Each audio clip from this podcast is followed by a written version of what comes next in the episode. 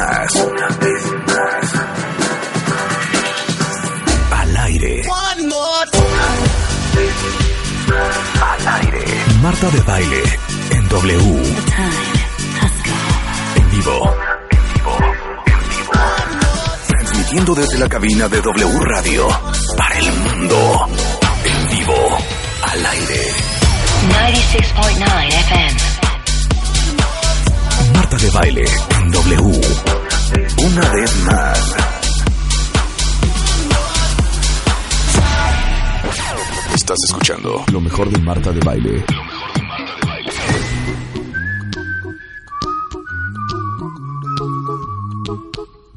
Helios Herrera in the house. Hoy viene a hablar de el autoboicot. O sea, si ustedes son buenísimos para echarle la culpa a todo el mundo, a la vida, a tu jefe, a tus papás, a tu infancia, a tu esposa, a tu esposo, al exnovio, a todo el mundo, hoy vamos a hablar de cómo al final uno acaba siendo su propio enemigo. Herrera. Total y absolutamente. Consultor, eh, eh, experto en capacitación humana, en desarrollo empresarial, en, en superación personal, en ventas. Hago pozole los domingos. No, bueno, es una cosa maravillosa. Marta, amigos, muy buenos días. Me da muchísimo gusto estar aquí hace rato que no estaba yo. Vamos a hablar del autosabotaje. El autosabotaje está directamente relacionado con el temor interno a tener éxito. Y es uno de los temores más grandes, más cañones que, a los que podemos enfrentar. La gente cree que le tiene miedo al fracaso. No, tenemos miedo al éxito. Vaya, eh, eh, identifiquemos que los seres humanos eh, somos como cebollas, estamos hechos en capas. Y de repente las capas internas, que es donde están nuestras creencias, nuestros paradigmas, nuestras programaciones, pues están en un terreno inconsciente, no nos damos cuenta de muchas de estas cosas. Pero cuando una persona a ver, hace las cosas bien, se levanta temprano, hace la tarea, estudia, pero a unos cuantos minutos antes del examen, hombre, llega tarde. Pero ya que logró las ventas maravillosas, hombre, deja plantado al cliente más importante que le iba a ser el siguiente escalón para el bono. Pero ya que el jefe dijo sí a todo, este, híjole, a él se le olvida eh, el pasaporte y entonces resulta ser que no tiene visa y entonces ya no pudo ir al viaje. Y entonces nos autoboicoteamos, nos autosaboteamos. Hay una directa relación con el miedo que me da convertirme en aquel yo exitoso. Y es que cuando yo tengo éxito, mi vida va a cambiar. Y me da mucho miedo encontrar una vida que yo no sé cómo voy a vivirla. O sea, toda mi, o sea, imagínate, o sea, toda mi vida yo he vivido como godines, toda mi vida yo he vivido ver, con sobrepeso, toda mi vida yo he sido hombre, el gordito de la familia. Y entonces yo ya aprendí a tener éxito, ya aprendí a tener amor, ya aprendí a tener un lugar en mi mundo, en mi espacio, en mi familia, en mi oficina, así, con Así este es, status quo. claro. De repente, tómala, soy el exitoso de la familia. Soy el hijo que triunfó en la casa. ¿Y cómo se come eso? ¿Qué hago yo con ese éxito por encima del éxito de mi familia, por encima del éxito de mi pareja? Y aparte, seguramente, como es tan profundo, muchos de ustedes están diciendo, a ver, cero soy así. Por supuesto, es inconsciente. Claro, porque es súper, súper Claro, profundo. es inconsciente, es muy inconsciente. Y entonces nos da tanto miedo inconsciente llegar a eso, ¿no? Por, por dos cosas. Número uno, porque va a cambiar mi realidad. Número dos, si me gusta el éxito, voy a querer mantenerme ahí. Entonces, usted, tú imagínate que de repente haces lo necesario y ganas, hombre, el triple de lo que estás ganando. Imagínense ustedes lo que estás ganando, la cantidad que sea, multiplícala por tres. ¿Cómo cambia tu vida si de repente tienes tres veces más ingresos de los que hoy tendrías? O sea, te deschavetas. Claro. Se o sea, te, te, te, te, te piras, empiezas a gastar en tarugadas, empiezas a hacer cosas que no. Ahora imagínate que te gusta eso. Imagínate que te gustan las mieles del éxito y que dos, tres, cuatro meses te mantienes en ese ingreso. Pues para el quinto mes, hombre, ya tienes la necesidad de mantenerte ahí. Para el sexto y octavo mes ya te convertiste en el vendedor estrella de tu empresa. Y para el noveno mes, qué vergüenza caerte. Dicen que lo difícil no es llegar, sino mantenerse. Entonces, llegar al éxito, llegar, llegar, cambiar positivamente tu status quo nos genera un miedo muy grave por perder el amor y el afecto y el control de la situación que ya hoy tengo y por miedo a tener que mantenerme en el éxito allá y entonces. Y como bien dijiste, Marta, esto es inconsciente. Claro. Y esto lo más, lo más grave es que es inconsciente. Claro, a ver, pero les acabo de preguntar, ¿quién de ustedes sí se ha cachado autosaboteándose. Eso ¿Y es. en qué? Sí, habría ver, que, habría que, habría que nos contestan, ¿no? Mira, dice, dice Carl Jung una frase que me encanta, ¿no? Hay que tuitearle esta. Dice, si tú no te haces consciente de tu inconsciente, tu inconsciente controla tu conducta y tú le llamarás destino. La repito. ¿Qué? Si tú no te haces consciente de tu inconsciente, este regirá tu conducta y tú le llamarás destino. Sí, se llevó la corriente. Estuvo fuerte para lunes esta información. Sí, está, fuerte para lunes. Podemos bajar el podcast por ahí Claro, del jueves, ¿no? A ver, eh, yo soy este, una super, super mujer, tengo una super seguridad, salgo adelante, pongo el negocio, Helios, pero siempre me enamoro de los borrachos. Es que, a ver, no, no, no, el destino, ya estaba de Dios. Sí. Siempre me tocan así. No, no, no, no mangos que te, que te tocan. Tu conducta, ni el universo, ni la ley de atracción, no, no, no, no, no, no. Tu conducta te pone en esa cancha. Y en esa cancha, pues te encuentras al borracho, te encuentras al X, ¿no? Y tú dices, es que mi destino, no, no fue tu destino, fue tu conducta. El tema es que tu conducta fue inconsciente. No te diste cuenta que estás así, lleva- llevando tu vida a ese lugar. Claro, mira, Quetzal dice, yo postergo todo y cuando tengo todo para llegar, cuando estoy súper cerca, me da miedo y lo dejo. Así es, esa es una de las grandes conductas del auto del autoboicot, efectivamente. Por ejemplo, podría ser, es que sabes qué, si me gradúo y me titulo, ya no voy a tener pretexto para decir por qué no tengo una super chamba. Exacto. Entonces, según yo sí quiero hacer la tesis, pero la postergo y me hago el Y la idiota dejo, y la porque en realidad y la no quiero titularme porque el día que me titule, ahora sí que pinche pretexto voy a poner. Hay como cuatro conductas así muy, muy, muy genéricas de cómo nos auto boicoteamos, ¿no? Una de ellas justamente es dejar las cosas inconclusas, lo que acabas de decir. Número uno, dejamos las cosas inconclusas. No me titulo nunca, dejo ahí el título, ¿no? Hago todo el programa de ventas, toda la presentación, no la presento.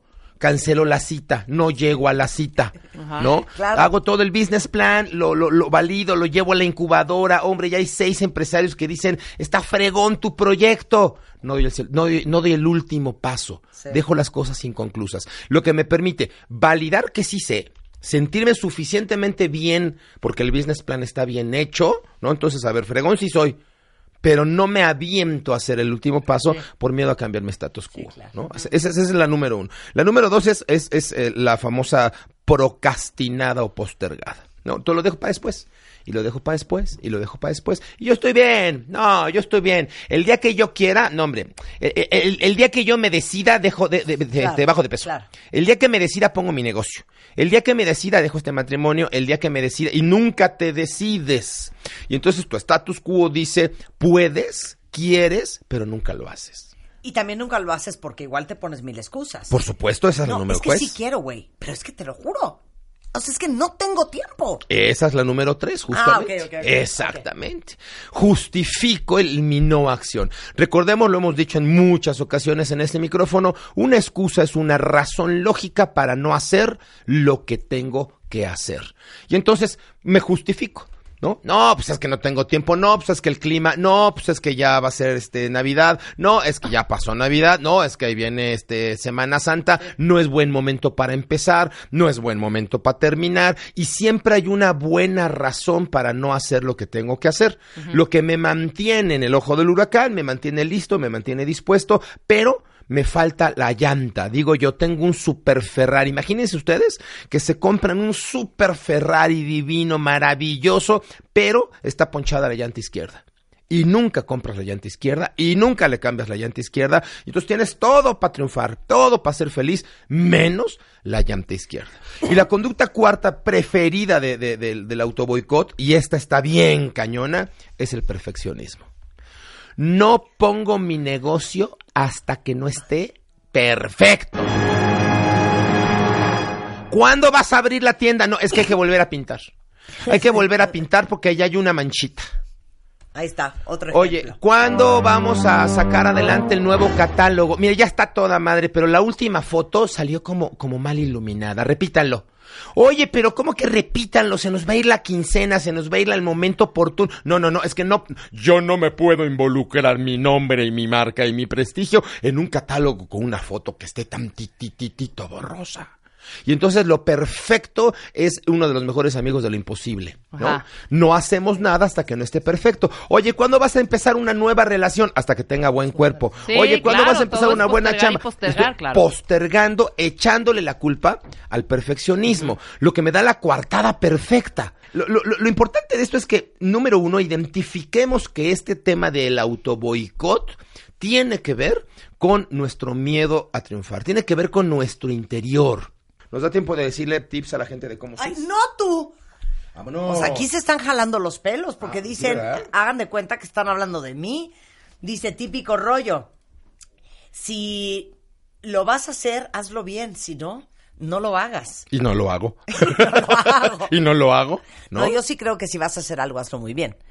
Pero no uses hacerlo muy bien Como excusa como para no excusa avanzar. para no avanzar y no hacerlo. por supuesto. Hay cuatro frases favoritas del auto este boicot. Número uno, no se puede. Número dos, no funciona. Número tres, no, es mi culpa, fue el otro. Número cuatro, uy, tengo mala suerte. ¿No? Esas son como las cuatro formas este, de vivir en el auto boicot. Las repito, no se puede. Eso que dices, Marta, no se puede. No hay manera, ¿eh? No, no, no, no se puede. Sí. Este, no funciona. Chino, jaló, no funciona. No es mi culpa. Es que los otros. Es que siempre el de enfrente. Es que mis hijos, es que mis hermanos. No es mi culpa. Evado. Y, híjole, tengo mala suerte. Cuando ya de plano no sé qué chingados decir. Entonces digo, pues le echo la culpa a la suerte, ¿no? Y entonces, ay, ay, peleate con la mala suerte. Si tú estás identificando alguna de esas conductas o frases, este, tengo algunos tips para ti. Eh, eh, El tip cero, porque aquí tengo tips, eh, 10, pero el tip cero, entiende que esto está en tu interior, no está en tu exterior. Entiende que está en las capas profundas de la cebolla. Tienes que trabajar hacia adentro, no hacia afuera. No va a cambiar tu tener hasta que no cambies tu hacer. Y no va a cambiar tu hacer mientras no calibres tu ser. Esto es una chamba de adentro hacia afuera, ¿vale? Entendiendo eso, número uno, hazte responsable. Y hacerte responsable es te guste o no te guste, yo rompí los platos, yo los pago, es mi perro, yo lo baño. ¿No? Hazte responsable, te Ahora sí guste que o no te guste. Exactamente, págalo. Págalo. Claro, claro. Ya estás, ¿sí? Tal cual. ¿Sabes qué? Lo pago. Y por adelantado si puede. Pues sí, Lo pago. claro, ya estás, ¿no? Hazte responsables, no fue tu papá, no fue tu mamá, este, el tío rico, este, tuvo, se se portó muy mal, porque tú puedes ser un tío rico buena onda. ¿No? O sea, puedes cambiar la historia. Puede ser el tío rico que le presta lana a los demás si es que te diera la gana. O puede ser el tío rico que no le presta lana a los demás, pero que no por eso rompe la familia, ¿no? O sea, esas alianzas y esas lealtades las puedes cambiar cuando eres consciente. Pero primero, hazte responsable, ¿vale? Número dos, cambia tu visión. Cambia tu visión es, ¿qué, pasaría si ves modelos distintos de lo mismo? A ver, eh, ¿quieres bajar de peso? Identifica gente que ya bajó de peso, cómo le hizo y cópialo. Entonces, no te comprometas con tu modelo inconsciente. Cop- copia algún modelo externo. ¿Qué te parece si conoces al tío rico de otra familia que sí es exitoso, que sí tiene una familia integrada y, y- y- y preguntas o le preguntas o te preguntas qué y cómo está haciendo y tratas de aprender otro camino, ¿vale? Cambia tu visión. La realidad no necesariamente tiene que ser como aprendiste de niño o de niña. Puedes generar cambios en tu visión y en tu percepción, ¿vale? Número 3 de 10. Oye, permítete cometer errores. Esto, esto está cañón, pero no nos permitimos cometer errores. Es impresionante cómo nos juzgamos terriblemente por los intentos fallidos. Sí, errores o rechazos o, o fracasos o digo, prefiero no tratar porque como tengo poca autoconfianza, entonces siento que no me va a salir. Entonces Exacto. no me van a aceptar y nada más la idea de que me digan, no, no la aceptamos. Es suficiente no la para soporto, sentirme mal. Entonces, ¿sabes qué? No lo voy a hacer. Pero además, como Así siento que no lo voy a hacer porque no me va a salir, entonces no lo hago. Sí. ¿No? Y se nos olvida que la vida se construye con intentos y con chingadazos. Claro. O sea, ¿cuántas veces tuviste que caerte para aprender a caminar? Acuérdense del chavito, ¿no? Del niño. ¿Cuántos fregadazos se pone un niño antes de poder caminar? ¿Cuántas veces este, tiene que hacerse en los pañales o en los pantalones antes de aprender a controlar esfínteres? O sea, pues hay, que, hay que estar dispuesto al error, estar dispuesto al aprendizaje. Aparte les digo una cosa, qué triste que seamos nosotros mismos quienes nos cortamos las alitas. Sí, sí, por supuesto, literal. O sea, qué deserves a tu persona autocortarte tus alas. Te irrespetas en tu esencia, en Sí, tu integridad. exacto, o sea- ¿no? Te irrespetas, te echas a perder. ¡Qué horror! Sí, tener O sea, una flor y no olerla. O sea, imagínate tener una flor y nunca olerla. ¿Qué tal la cursilés? Poca madre para la flor. Tener una flor y no acariciarla. Tener una flor. No dije Ah, no olerla. puerca. O sea, no, no, no, Ah, me, me- me- imagino otra Des- cosa para acariciar y me imagino otra cosa. Oye, Suavecito. número cuatro, empieza con objetivos pequeños. Me encanta una frase de Henry Ford que dice, nada es especialmente difícil si lo divides en pequeños trabajos. Nada es especialmente difícil, ningún éxito es especialmente difícil si lo divides en pequeños pasos, este, pasos. Claro. Y entonces, pues sí, el Everest tiene más de siete mil y tantos kilómetros. Pues sí, pero pues hay que dar paso por paso. Paso a pasito, despacito, despacito, despacito, como la canción, ¿no? Oigan, número cinco. Observa todo desde una perspectiva racional. Y esto es bien importante. ¿Por qué racional? Porque si decimos que el sabotaje está en tu inconsciente, está amarrado a tus emociones y creencias primarias. Entonces, racionalizar tu realidad eh, eh, eh, eh, tiene que ver con estando aquí y ahora ver los cómo sí, los cómo no, pero de aquí y de ahora, no de nuestro pasado. Entonces, racionalizar es un, un poco el método Harvard, ¿no? Este, ¿qué pasaría en el peor de los escenarios? Y te das cuenta que lo peor que te puede pasar, pues no es tan peor. Lo peor que te puede pasar si te sale bien, no es tan peor. Y lo peor que te puede pasar si te sale mal, tampoco, es tan es tan peor. mal. Tampoco es tan malo. Vaya, de cualquier forma irías creciendo, irías avanzando, Claro. aún en el peor de los escenarios. ¿Vale? Entonces, número cinco, observa todo desde una perspectiva racional. Muy bien. Oigan, número seis, concéntrate en sembrar y espera pacientemente el tiempo de cosecha. Este específicamente a los millennials les cuesta un montón de trabajo. ¿No? Porque estamos, eh, eh, ha- han vivido en, en- hablando. en- en una realidad de inmediatez. ¿Eh? Entonces ¿Y no quieren... No, no, Alan? pues está cañón. La, No tesis no tiene 140 caracteres, ¿no? O sea, no, hay que, hay que sembrar y esperar un tiempo a que la cosecha se dé. Me Es gusta... les gusta el resultado. Perdón, es que me estoy poniendo unos tenis. ¿Les gusta el resultado? Pero no quieren pasar el proceso. Claro. Y el proceso es parte Queremos del éxito Lo hemos dicho siempre aquí. El proceso nos da una flojera, o sea, queremos el resultado inmediato. Claro. Obvio no funciona. Hay, hay cosas que tienen su tiempo. Yo siempre he dicho que una pareja de seres humanos hacen a un bebé en nueve meses. Pero si tú dices, no, apúrate, nueve parejas de seres humanos no hacen a un bebé en un mes. Claro. O sea, hay cosas que no puedes acelerar. Pero más importantemente, enfócate en sembrar y disfruta la siembra. Si tú disfrutas y aprendes a disfrutar la siembra, aunque no hubiera cosecha, tú estarías contento. ¿no? Entonces, enfócate en sembrar y dale tiempo al espacio, dale tiempo al proceso. Oigan, número siete, busca ayuda. Nos sentimos muy eh, miserables, inseguros cuando entendemos que esto no puedo y que pedí ayuda. Y sobre todo en este tipo de temas personales, este, holísticos, de creencias, pide ayuda. Cuando te duele el, el diente, vas al dentista y no te avergüenza. O sea, no llegas, ay, qué vergüenza, tengo que ir al dentista. Ay, qué vergüenza. No. Entonces, ¿por qué te avergüenza pedir ayuda en temas internos y en temas de paradigmas y en temas de educación primaria? ¿no? Claro. O sea, no te avergüences. Nadie, nadie nace sabiendo. Se vale pedir ayuda, ¿no? ¿Cómo le hago para? ¿Cómo le hago? A, a un coach, un, un terapeuta. Eso sí, fíjate en manos de quién te pones. Porque pues hoy, hoy por hoy cualquier pendejo es coach. Entonces, fíjate en manos de quién estás pidiendo ayuda. Pero pide ayuda y ábrete a la ayuda, ¿no? Este, me faltan tres de Tres. diez. ¿Le sigo? Antes del corte. Ten confianza en ti mismo. Ten Ajá. confianza en ti mismo. Eh, recompénsate, número nueve, recompénsate por cada uno de los pequeños logros ah, ah, obtenidos. Vaya, si te estás transformando, cambiar no es lo mismo que transformarte. Cambiar simplemente es, es la misma persona de de- acomodada de modo distinta. Claro. Transformarte es interior, es cambiar tu forma, es transforma tu, tu, tu, tu interior, ¿no? Entonces, si vas cambiando, pues vete premiando, date, date premitos, reconoce tu avance, reconoce que vas bien y vete premiando. Y número 10, y este es bien importante, no esperes el momento adecuado.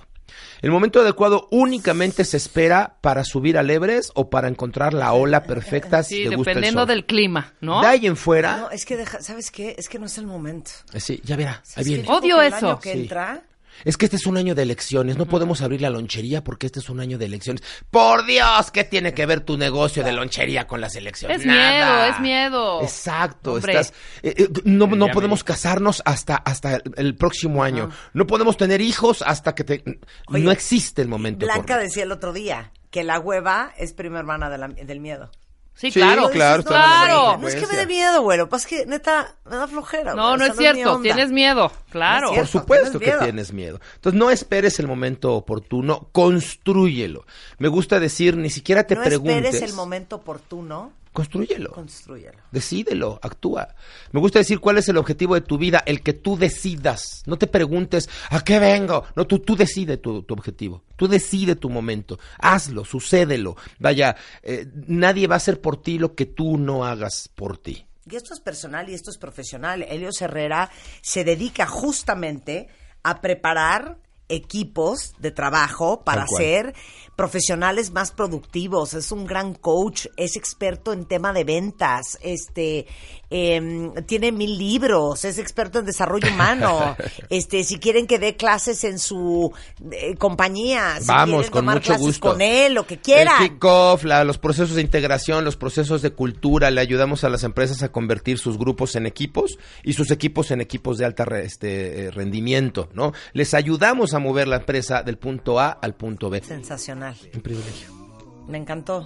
Hay varios tweets muy rescatables, ¿eh? En todos te di tu copyright. Me encanta la idea. Helios Herrera es arroba Helios Herrera. Es arroba Helios-Herrera. Arroba Helios-Herrera y en Facebook Helios Herrera. y HH Consultores. Así es. Gracias, Helios. Un privilegio.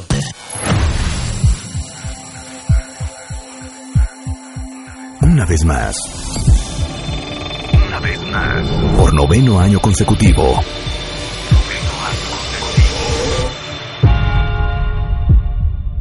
Cásate con Marta de Baile.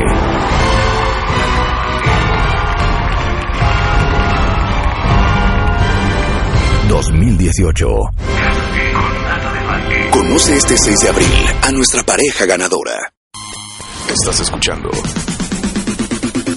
Lo mejor de Marta de Baile. Regresamos. Está aquí el maestro Eric Estrata porque quiere venir a discutir la verdad sobre las proteínas de origen animal.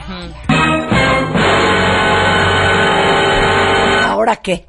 ¿Ahora qué? ¿Ahora qué? Pues resulta que todas las proteínas animales Sí. son de origen vegetal. Esa es la novedad, esa es la primicia, Marta. ¿Qué es eso? Una pequeña clase para los nutriólogos, una pequeña clase para los médicos, A ver. una pequeña clase para las nuevas ediciones de los libros de nutrición, porque no dicen, no dicen las cosas como son. Ok. O sea, esa es una bronca a nivel educacional, pues yo diría que mundial. Porque como tú ves a una vaca comiendo pasto Ajá. y la ves que forma 500 kilos de masa muscular y tú te echas un bistec muy sabroso, tú piensas que la vaca fabrica proteína. Pues resulta que no es cierto. No es cierto. La vaca nunca fabrica ni un gramo de proteína. Nunca. ¿De qué hablas? La naturaleza no es ella, así. ella. A ver, explica. Ahí te va cómo es la naturaleza. A ver. El nitrógeno, bueno, primero, hay que comenzar diciendo que las proteínas son sustancias a base de aminoácidos. Una proteína es un ferrocarril, donde cada vagón es un aminoácido. Y cada uno de los 20 aminoácidos diferentes es una sustancia de nitrógeno. Aquí lo importante es entender de dónde sale el nitrógeno para fabricar los aminoácidos con que se fabrican todas las proteínas del planeta. Ah, bueno, ahí te va, es muy simple. Y lo, nos lo dijeron en la secundaria y en la prepa, pero nadie hace caso. El nitrógeno está en la atmósfera y solo hay un reino, el reino de las plantas, que absorbe el nitrógeno del aire, con ayuda de microbios, con ayuda de bacterias. Es famoso el rizobio, el rizobio de las leguminosas y hasta fertiliza los suelos. Si tú siembras leguminosas como alfalfa, como frijoles, eh, en fin, eso ya está muy trillado.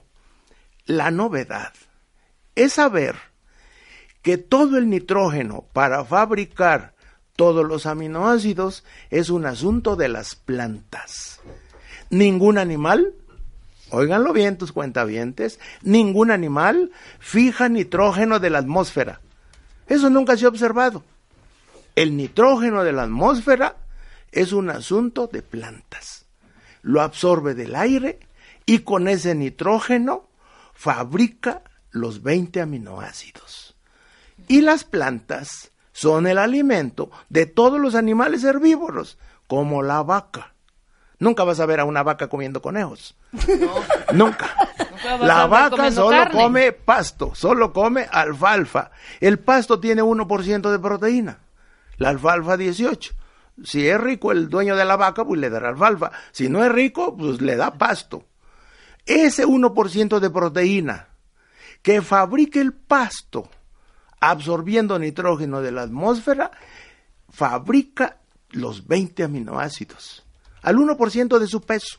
Por eso, pero entonces, es que tengo- quiero hacer una pregunta, pero tengo miedo de ser No, no, no, hazla con toda confianza, estamos en A la ver, escuela. no en- tengas miedo, man. Tú lánzala, hombre, aquí te- No tengas miedo. Imagínate que estás Pero acabo de pensar en una cosa.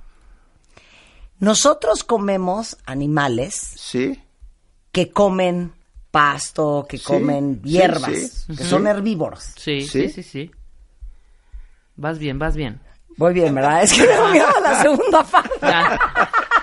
Con toda confianza. ¿Por qué no comemos carne de león, que es carnívoro?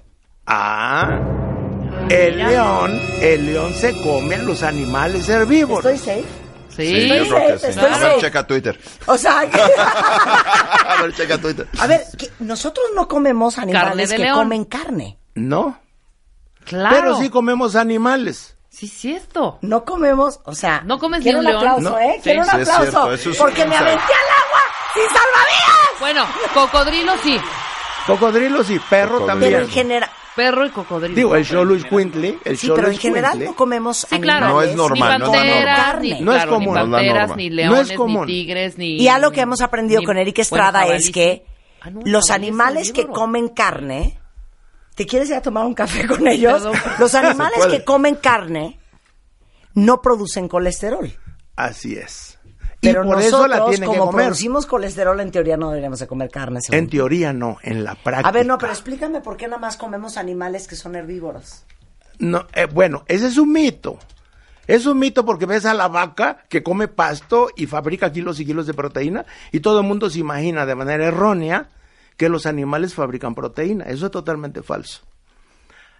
Ahora, hay, hay que aclarar dos cosas. Uno, todas las proteínas del planeta están hechas de aminoácidos. Sí. Y los aminoácidos son sustancias de nitrógeno. Y todos fueron fabricados por las plantas. Luego entran al reciclaje. O sea, una plantita, un cacahuate, una almendra, una nuez, un pistache, un frijol, vive muy feliz en la tierra, capturando nitrógeno, fabricando aminoácidos, fabricando sus proteínas y más que la carne, el frijol tiene 25%, y luego un animal herbívoro se come a esa planta, digiere las proteínas del, del pasto, de la alfalfa, del frijol, es decir, separa el ferrocarril en vagones, que son los aminoácidos. Esos vagones sueltos entran al torrente sanguíneo y la vaca con esos vagones sueltos, aminoácidos, fabrica todas las proteínas que requiere la vaca. Por ejemplo, la insulina. Por ejemplo, la hemoglobina para el traslado de oxígeno en la sangre. Por ejemplo, la fibra muscular o el pelo o la piel. Esas proteínas, todas salieron de las plantas. Pero la vaca recicló. Es decir, digirió la proteína, la separó en aminoácidos y fabricó sus propias proteínas con los aminoácidos que comió de las plantas. ¿Y nosotros? Y nosotros somos herbívoros igual que la vaca. Nosotros nos enfermamos si comemos animales. Y somos la única sociedad animal de todo el planeta con más del 90% de la población enferma, con el 35% de cáncer, el 80% con arterias tapadas de colesterol en el corazón en distintos grados. Primera causa de muerte, el colesterol y los ácidos grasos de la carne huevos, lácteos grasosos.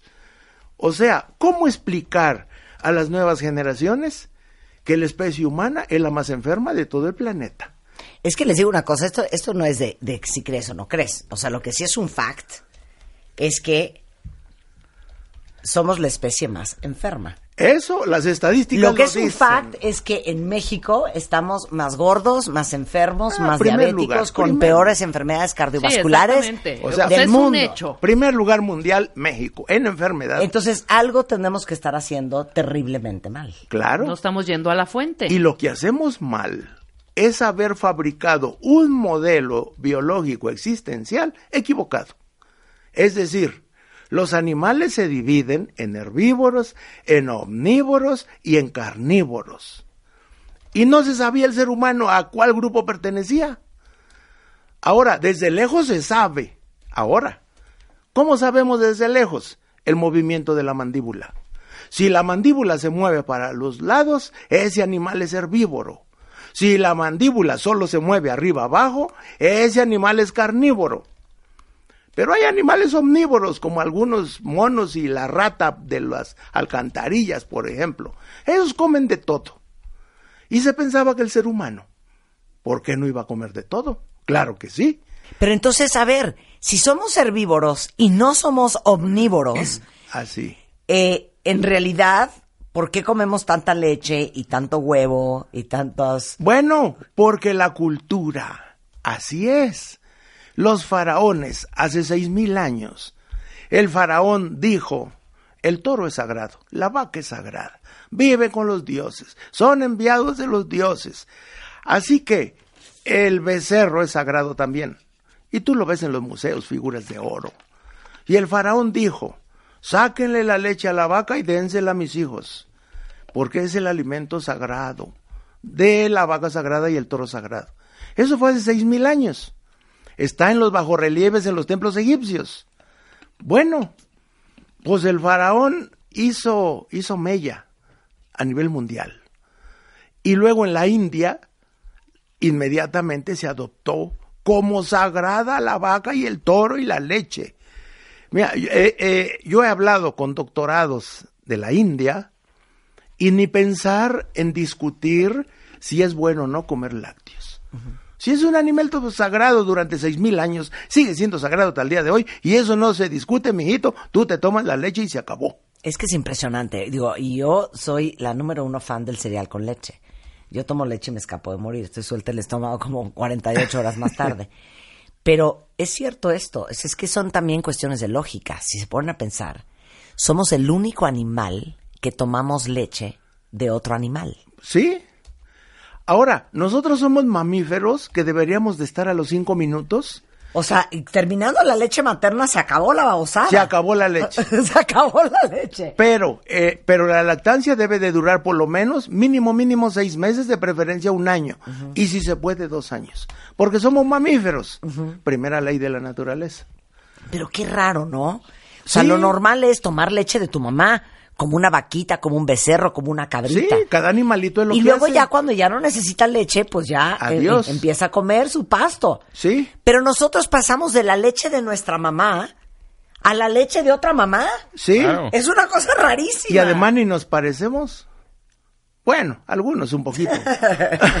Pero en realidad no somos hijos de Ahora, la vaca. pero a ver, yo te voy a hacer un debate, porque acabamos de traer una gringa que tiene un libro que se llama The Big Fat Surprise, hablando todo lo contrario, de que le demos rienda suelta a la proteína animal, Bueno. incluyendo el tocino. Ah.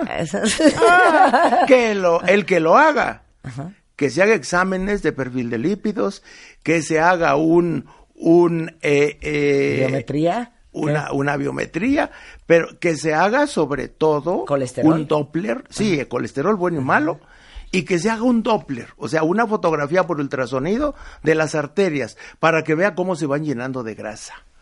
El 80% de los mexicanos tienen las arterias del corazón tapadas entre un 10 y un 30%. El 80%. Eso dice Secretaría de Salud, Instituto Nacional de Salud Pública. ¿Esa grasa de dónde salió? Ahora, ¿por qué dicen, este es, no sé si es un mito o no, que el cerebro del humano es como es por la cantidad de carne que come y que hay una vitamina, no me acuerdo cuál es, la B, cuál La será? B12. B12, que solamente está en la proteína animal y que la necesitas. Son dos mitos de la mercadotecnia de los ganaderos para vender sus productos. Órale. Digo, acabas de hablar con los expertos de mercadotecnia. O sea, ¿cómo vendes un producto? Pues atribuyéndole cosas ciertas y falsas, atractivas. Obviamente, obviamente ese cuento se cayó cuando el Departamento de Antropología de la Universidad de Nueva York hizo un estudio entre 130 primates y el, y el primate humano es uno de los 130 y resulta que los monos que comen todos herbívoros más fruta tienen cerebros más grandes. O sea, aquí hay algo interesante de la historia. El ser humano se originó hace 300 mil años y comenzó a cocinar y a comer carne hace 10 mil. O sea, 290 mil años fue herbívoro de dieta cruda, nómada, recolector de verduras, frutas y semillas y tubérculos. Y solo los últimos 10 mil años, que es lo que todo el mundo se imagina que es toda la historia, eso representa solo el 3%.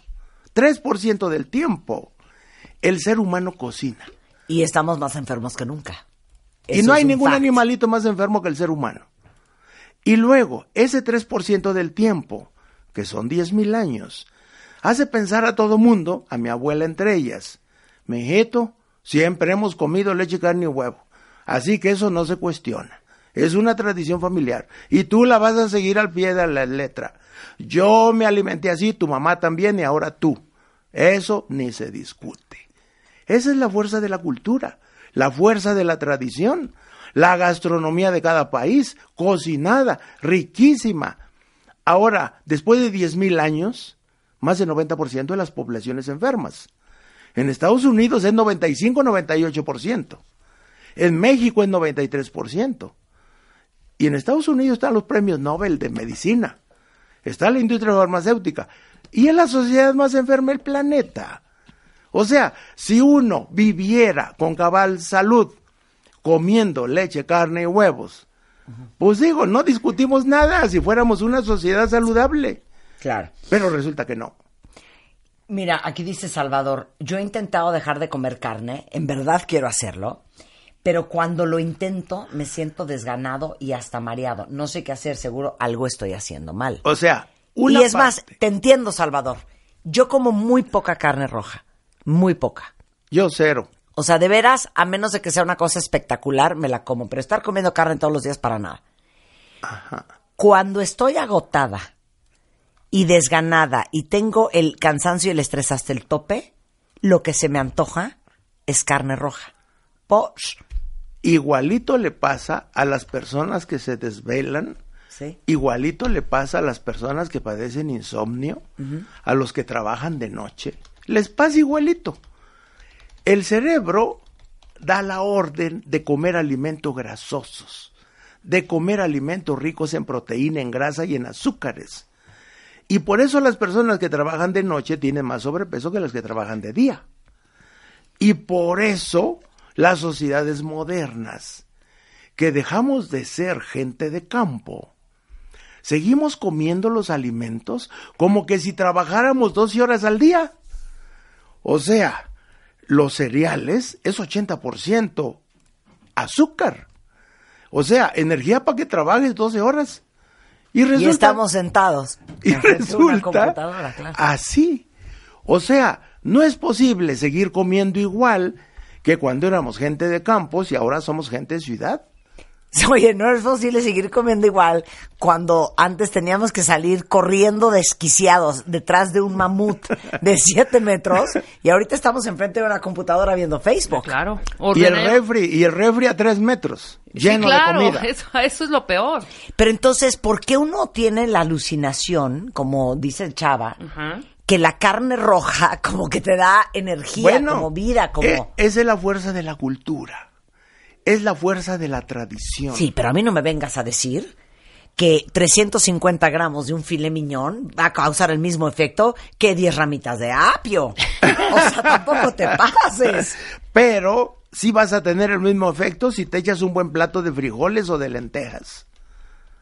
Lo que pasa es que la psicología juega un papel fundamental. Llevamos 10.000 años tragándonos el cuento de que hay que comer carne. Pasaron 10.000 años.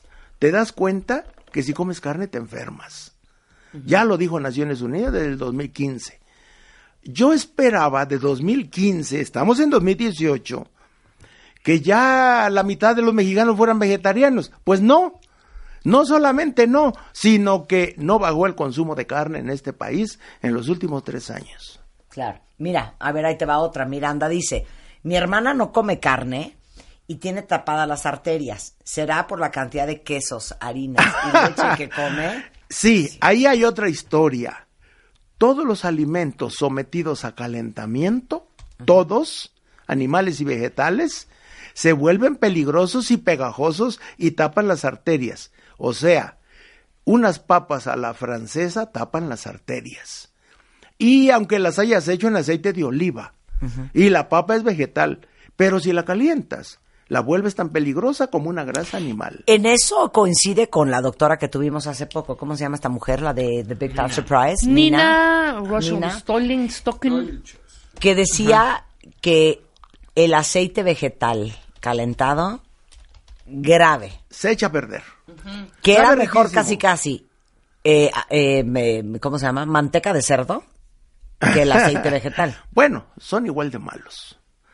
Ahora, ahora, pues yo, obviamente, ¿por qué traemos tanta información? Porque yo llevo 40 años investigando esto y porque comencé a dar consulta hace 20 años, porque tengo 60 mil pacientes y ahí he verificado cómo mejora la salud cuando se vuelven vegetarianos, más cuando se vuelven veganos. Yo mismo me someto a esos tratamientos de dieta y ahorita como estamos a principios de año, yo no he comido nada cocinado en el 2018 No manches. y no he comido nada de origen animal. Y en estos, en estos 38 días he bajado 5 kilos y he bajado una talla y media. Ya no puedo ponerme la ropa que me ponía porque me queda muy grande. O sea, el organismo solito comienza a tomar su tamaño fisiológico. O sea, l- la. Bueno. gente no se imagina la inflamación que producen los alimentos cocinados. Sí, claro, claro. O Inflamación sobre todo. Ahí les va algo que se van, van a flipar, ¿eh? Tom Brady, quarterback, busca la alimentación. Tom Brady, el quarterback de los New England Patriots. Uy, Bueno, más exitoso. Tom Brady tiene una dieta que es famosísimamente una locura. A ver. No come, o sea, el 80% de la comida que come son vegetales. Todo es orgánico. Eh, usa granos enteros. Eh, el 20% son básicamente eh, carnes magras, o sea, come muchísimo pescado. La mayoría Sí. del pescado que come es salmón. Come casi cero carne roja. No come azúcar. No come harina blanca. Nada que tenga GSM, o cómo se llama? GSM, ¿no? Este, eh, solo usa aceite de oliva crudo, eh, nunca cocina el aceite de oliva, eh, eh, no, o sea, la dieta es una locura. Y vean el tamaño y la masa muscular que tiene Tom Brady. Y, y, y la calidad atlética. Y la calidad atlética, ¿eh? O sea, yo, yo empecé a, cuando estaba viendo el Super Bowl el domingo, empezamos a buscar los pesos de todos los jugadores y cuánto medían y cuánto pesaban Uh, y esto más y el 100 otro. Y alguien en, en la sala dijo, y, y, y Tom Brady es impresionante cómo come. Yo, ¿cómo come? Entonces me puse a investigar y empecé a leer todo. Y su dieta es, el 80% es cruda. Es la del Instituto Nacional de la Nutrición de México. Dieta vegetariana cuando comas carne solo pescado, pero nada frito y nada horneado. No come nada frito, nada horneado, no toma azúcar, no toma harinas. O sea, él le hace Está caso, él le hace caso al Instituto Nacional de la y es Nutrición de el México. quarterback Más de- exitoso en la historia del fútbol americano. Un atleta y de un alto hombrón, ¿eh? rendimiento. Y un atleta de alto rendimiento. O, O sea, sea- que algo ha de tener razón el doctor Eric Estrada. Ahora, mira, yo le digo a tus cuentavientes, póngalo a prueba. Hagas exámenes de laboratorio. Una química sanguínea de 35 40 elementos, una biometría hemática, un examen general de orina, haga el reto vegetariano crudo un mes, vuélvase a hacer exámenes. Y si está enfermo de lo que sea, sus condiciones de salud van a mejorar en 30 días, palpable a juicio de su médico. Así, de ese tamaño. Ahora, yo digo, suena, suena fascinante, difícil de creer. Ah, bueno, pues hay que hacerlo. Yo nomás tengo 60 mil datos de mis pacientes en Chapingo. Y tengo las estadísticas y he publicado más de 30 mil historias. Bueno, es Herbolaria Eric en Twitter. Es ericestrada.com. Ahí encuentran todo lo que hace este hombre. Y este en el Centro Médico Siglo XXI aquí en la Ciudad de México, en Sí, la Avenida Auditorio 2, Cuauhtémoc, Avenida ¿no? Cuauhtémoc, esquina con Sensacional. Baja California. Te queremos, Eric. Gracias. Eres lo máximo. Igualmente. Este mes, en Revista MOA, cumplimos cuatro años. Y estoy MOA en MOA. 11 pasos para darle la vuelta a tu vida y reconstruirte. Desde tu cuerpo hasta la actitud, desde tu perspectiva hasta tus creencias y cómo resignificar todo lo que te ha pasado. Nacimos celosos y cómo trabajarlo. ¿Por qué la obsesión por la felicidad nos hace la vida miserable? Y porque ustedes lo pidieron, mi infalible rutina de brazo a prueba de saleros. Revista MOA, cuarto aniversario. Reconstrúyete de pies a cabeza las veces que sea necesario. Una revista de Marta de Baile. Estás escuchando lo mejor de Marta de Baile. Regresamos. Una vez que tienes un aneurisma abdominal, y ahorita les vamos a explicar por qué eso existe en el estómago, el 50, y se te rompe, el 50% de los pacientes no llegan al hospital. Albert Einstein se murió de un aneurisma este, Oye, mi tío, no seas rota. Tu tío. Ajá. ¿Cómo se llamaba tu tío? Mi tío Julián Grajales. que Ay. Julián, que Dios lo tenga en su santa Hermano gloria, de mi abuela. hija. Pero les digo algo, hay que saber de todo, siempre se los hemos dicho. Y no es que los queramos volver hipocondriacos, pero les digo algo, en este programa hemos salvado vidas de lo que ustedes han aprendido, ¿eh? De lo que ustedes han aprendido. El doctor Manuel Marquina es angiólogo, es cirujano vascular y endovascular. Está certificado por el Consejo Mexicano de Angiología y Cirugía Vascular, miembro de la Sociedad Mexicana de Angiología y Cirugía Vascular, experto en el tratamiento de varices, eh, accesos vasculares, enfermedades arteriales femorales, enfermedades de las carótidas, aneurismas de aorta abdominal, accesos vasculares y está en el Centro Médico ABC en el Hospital ABC Santa Fe aquí en la Ciudad de México. Y no se preocupen, ahorita les voy a dar el teléfono del doctor, pero vamos a empezar por clases de anatomía. ¿Estamos listos? Buenos días, profesor. Hola, buen día a todos. ¿Nos puede decir qué es la aorta? Sí, la aorta es el... ¿Así vas a estar? ¿Qué tal se pone? Rebeca, La regáñalo. aorta, dícese de ese órgano. Ahora, No es la un aorta órgano, es- estúpida. Es, un or- es- es- es una vena. ¿no? ¿Es una vena? Es, Es una, una- arteria. es una Es una arteria. Es una arteria. Ya, ponte serio. No, Ya. Es Manuel. una arteria. Ya, serio. Ok. ¿Qué es la aorta? Es la arteria más grande del cuerpo y nace en donde está el corazón, a nivel del tórax. Eh, tiene la forma de un bastón que regularmente corre hacia el lado izquierdo y manda eh, su trayecto, corre por el tórax y luego hacia el abdomen. Y en la parte baja del abdomen se divide para continuar el riego hacia las piernas. Ok.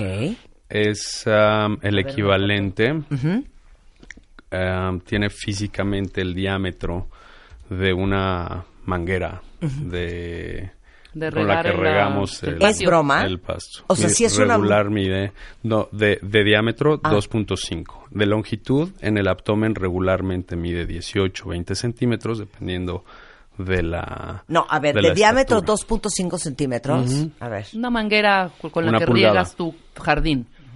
Pues es como de sonda, ¿no? Una pulgada más o menos. Y de largo como una regla de las de, De 20 plástico. centímetros, así es, en la zona del abdomen. Oye, pues sí es santa arteria, ¿eh? Es- sí, aquí lo importante es cómo, cómo se comporta. O sea, el, la aorta se encarga de enviar el riego sanguíneo a todo el organismo.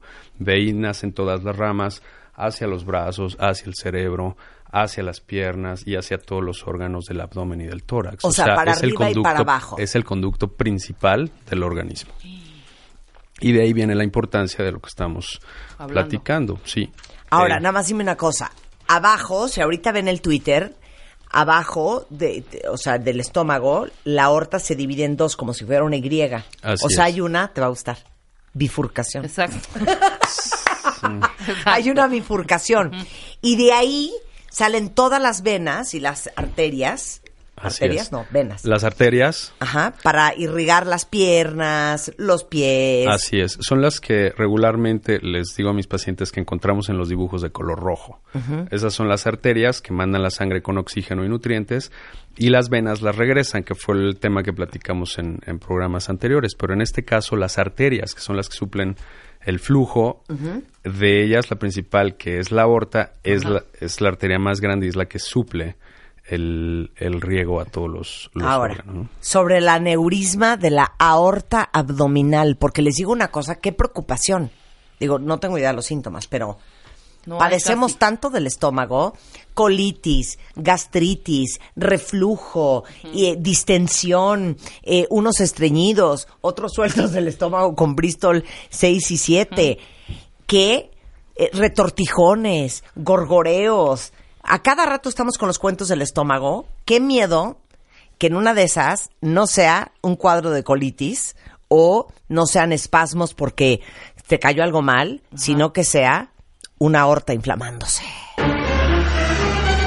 Ahorita que nos explique por qué. Sí, eh, eh, lo que comentabas eh, hace rato, el, por ejemplo, el físico más notable del siglo pasado, Albert Einstein, eh, falleció de una aorta rota.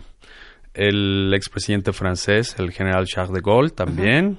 Este, Joe DiMaggio, o sea, muchas personalidades. Y esto cae al tema de que en un momento no se diagnosticaban. Y ahora parte de nuestra labor como doctores es identificar en tiempo para que no llegue al punto en el que esto pueda ocurrir, ¿no? A todos niveles. Ok, entonces, ¿qué es un aneurisma de la aorta abdominal? Sí, el aneurisma es una dilatación anormal de la aorta, es decir, como comentábamos, la aorta regularmente tiene una estructura tubular y eh, hagan de cuenta ustedes como si pusiéramos en esa manguera, como si la apretamos con la con el flujo abierto y entonces lo que va a pasar es que se va a empezar Se a dilatar, chipote, se hace un sí. chipote literalmente y es el origen de la palabra. Y el tema con esto finalmente es que nosotros en una población en México de 120 millones de habitantes, de cuyo porcentaje actual puede ser del 10% de la población, esto es una enfermedad que regularmente se presenta o se manifiesta a los 60 años en adelante. Es raro que ocurra antes de esta edad, en algunos casos especiales, cuando las capas de la arteria suelen debilitarse más de lo habitual, pero generalmente es un problema de los adultos Ajá. hacia adelante, 60 para arriba. Y entonces ahora comentaremos los factores de riesgo, que finalmente es uno de los que nosotros tenemos que considerar cuando revisamos a un paciente o invitar a una persona que vaya a revisarse para asegurarnos que, que su aorta está en buenas condiciones. Entonces se hace un chipote. Y lo que ocurre con las leyes de física regulares es que si nosotros a un globo, por ejemplo, los que hacen los payasos largos, le pones y le sigues inflando, se va a dilatar y esa pared se va a debilitar. Y si no lo identificamos en el tiempo, se va a romper. Y una ruptura, pues es fatal. A ver, literal se rompe la pared de la arteria. Se rompe la pared. Si me pudieras dar esa pared en algo que conozcamos nosotros, Mm, será la capita de una de un, De un de bistec. un chorizo de Pues Toluca. sí, como, Sí. Será- grosor de qué? Miren, por- grosor más que nada. Sí, es el, es el, el grosor de la pared se adelgaza. Recordamos que la arteria, la aorta y todas las arterias tienen tres capas, que es la, la, la de adentro, pero la media, que es la que tiene los músculos, es la que se afecta. Entonces, literalmente, se va, se va haciendo más delgadita hasta el punto en el que revienta por el sitio de menor resistencia. Y la aorta manda el flujo pulsátil. Recuerden que cada, mientras nosotros platicamos, nuestra aorta está latiendo, está mandando sangre pulsátil. Bombeando, claro. Sí. Si el corazón bombea, Así es, el- la, la aorta traduce el, el riego sanguíneo y eso hace en una pared enferma que se vaya dilatando hasta el grado en el que se, se rompe. A ver, ahora, ¿por qué es fatal? Porque a la hora de que se rompe, se te riega por dentro, en todo el abdomen, Sí. sangre. Sí, hay cuatro sitios regulares donde se rompe, pero los pacientes que no llegan, que comentabas de tu familiar, Rebeca, el, eh, es cuando se rompen a una zona libre, es decir, a la, a la zona del abdomen. Y Marta comentaba que hay personas que pueden tener dolor o terminan de comer, tienen algún eh, disconfort Ajá. y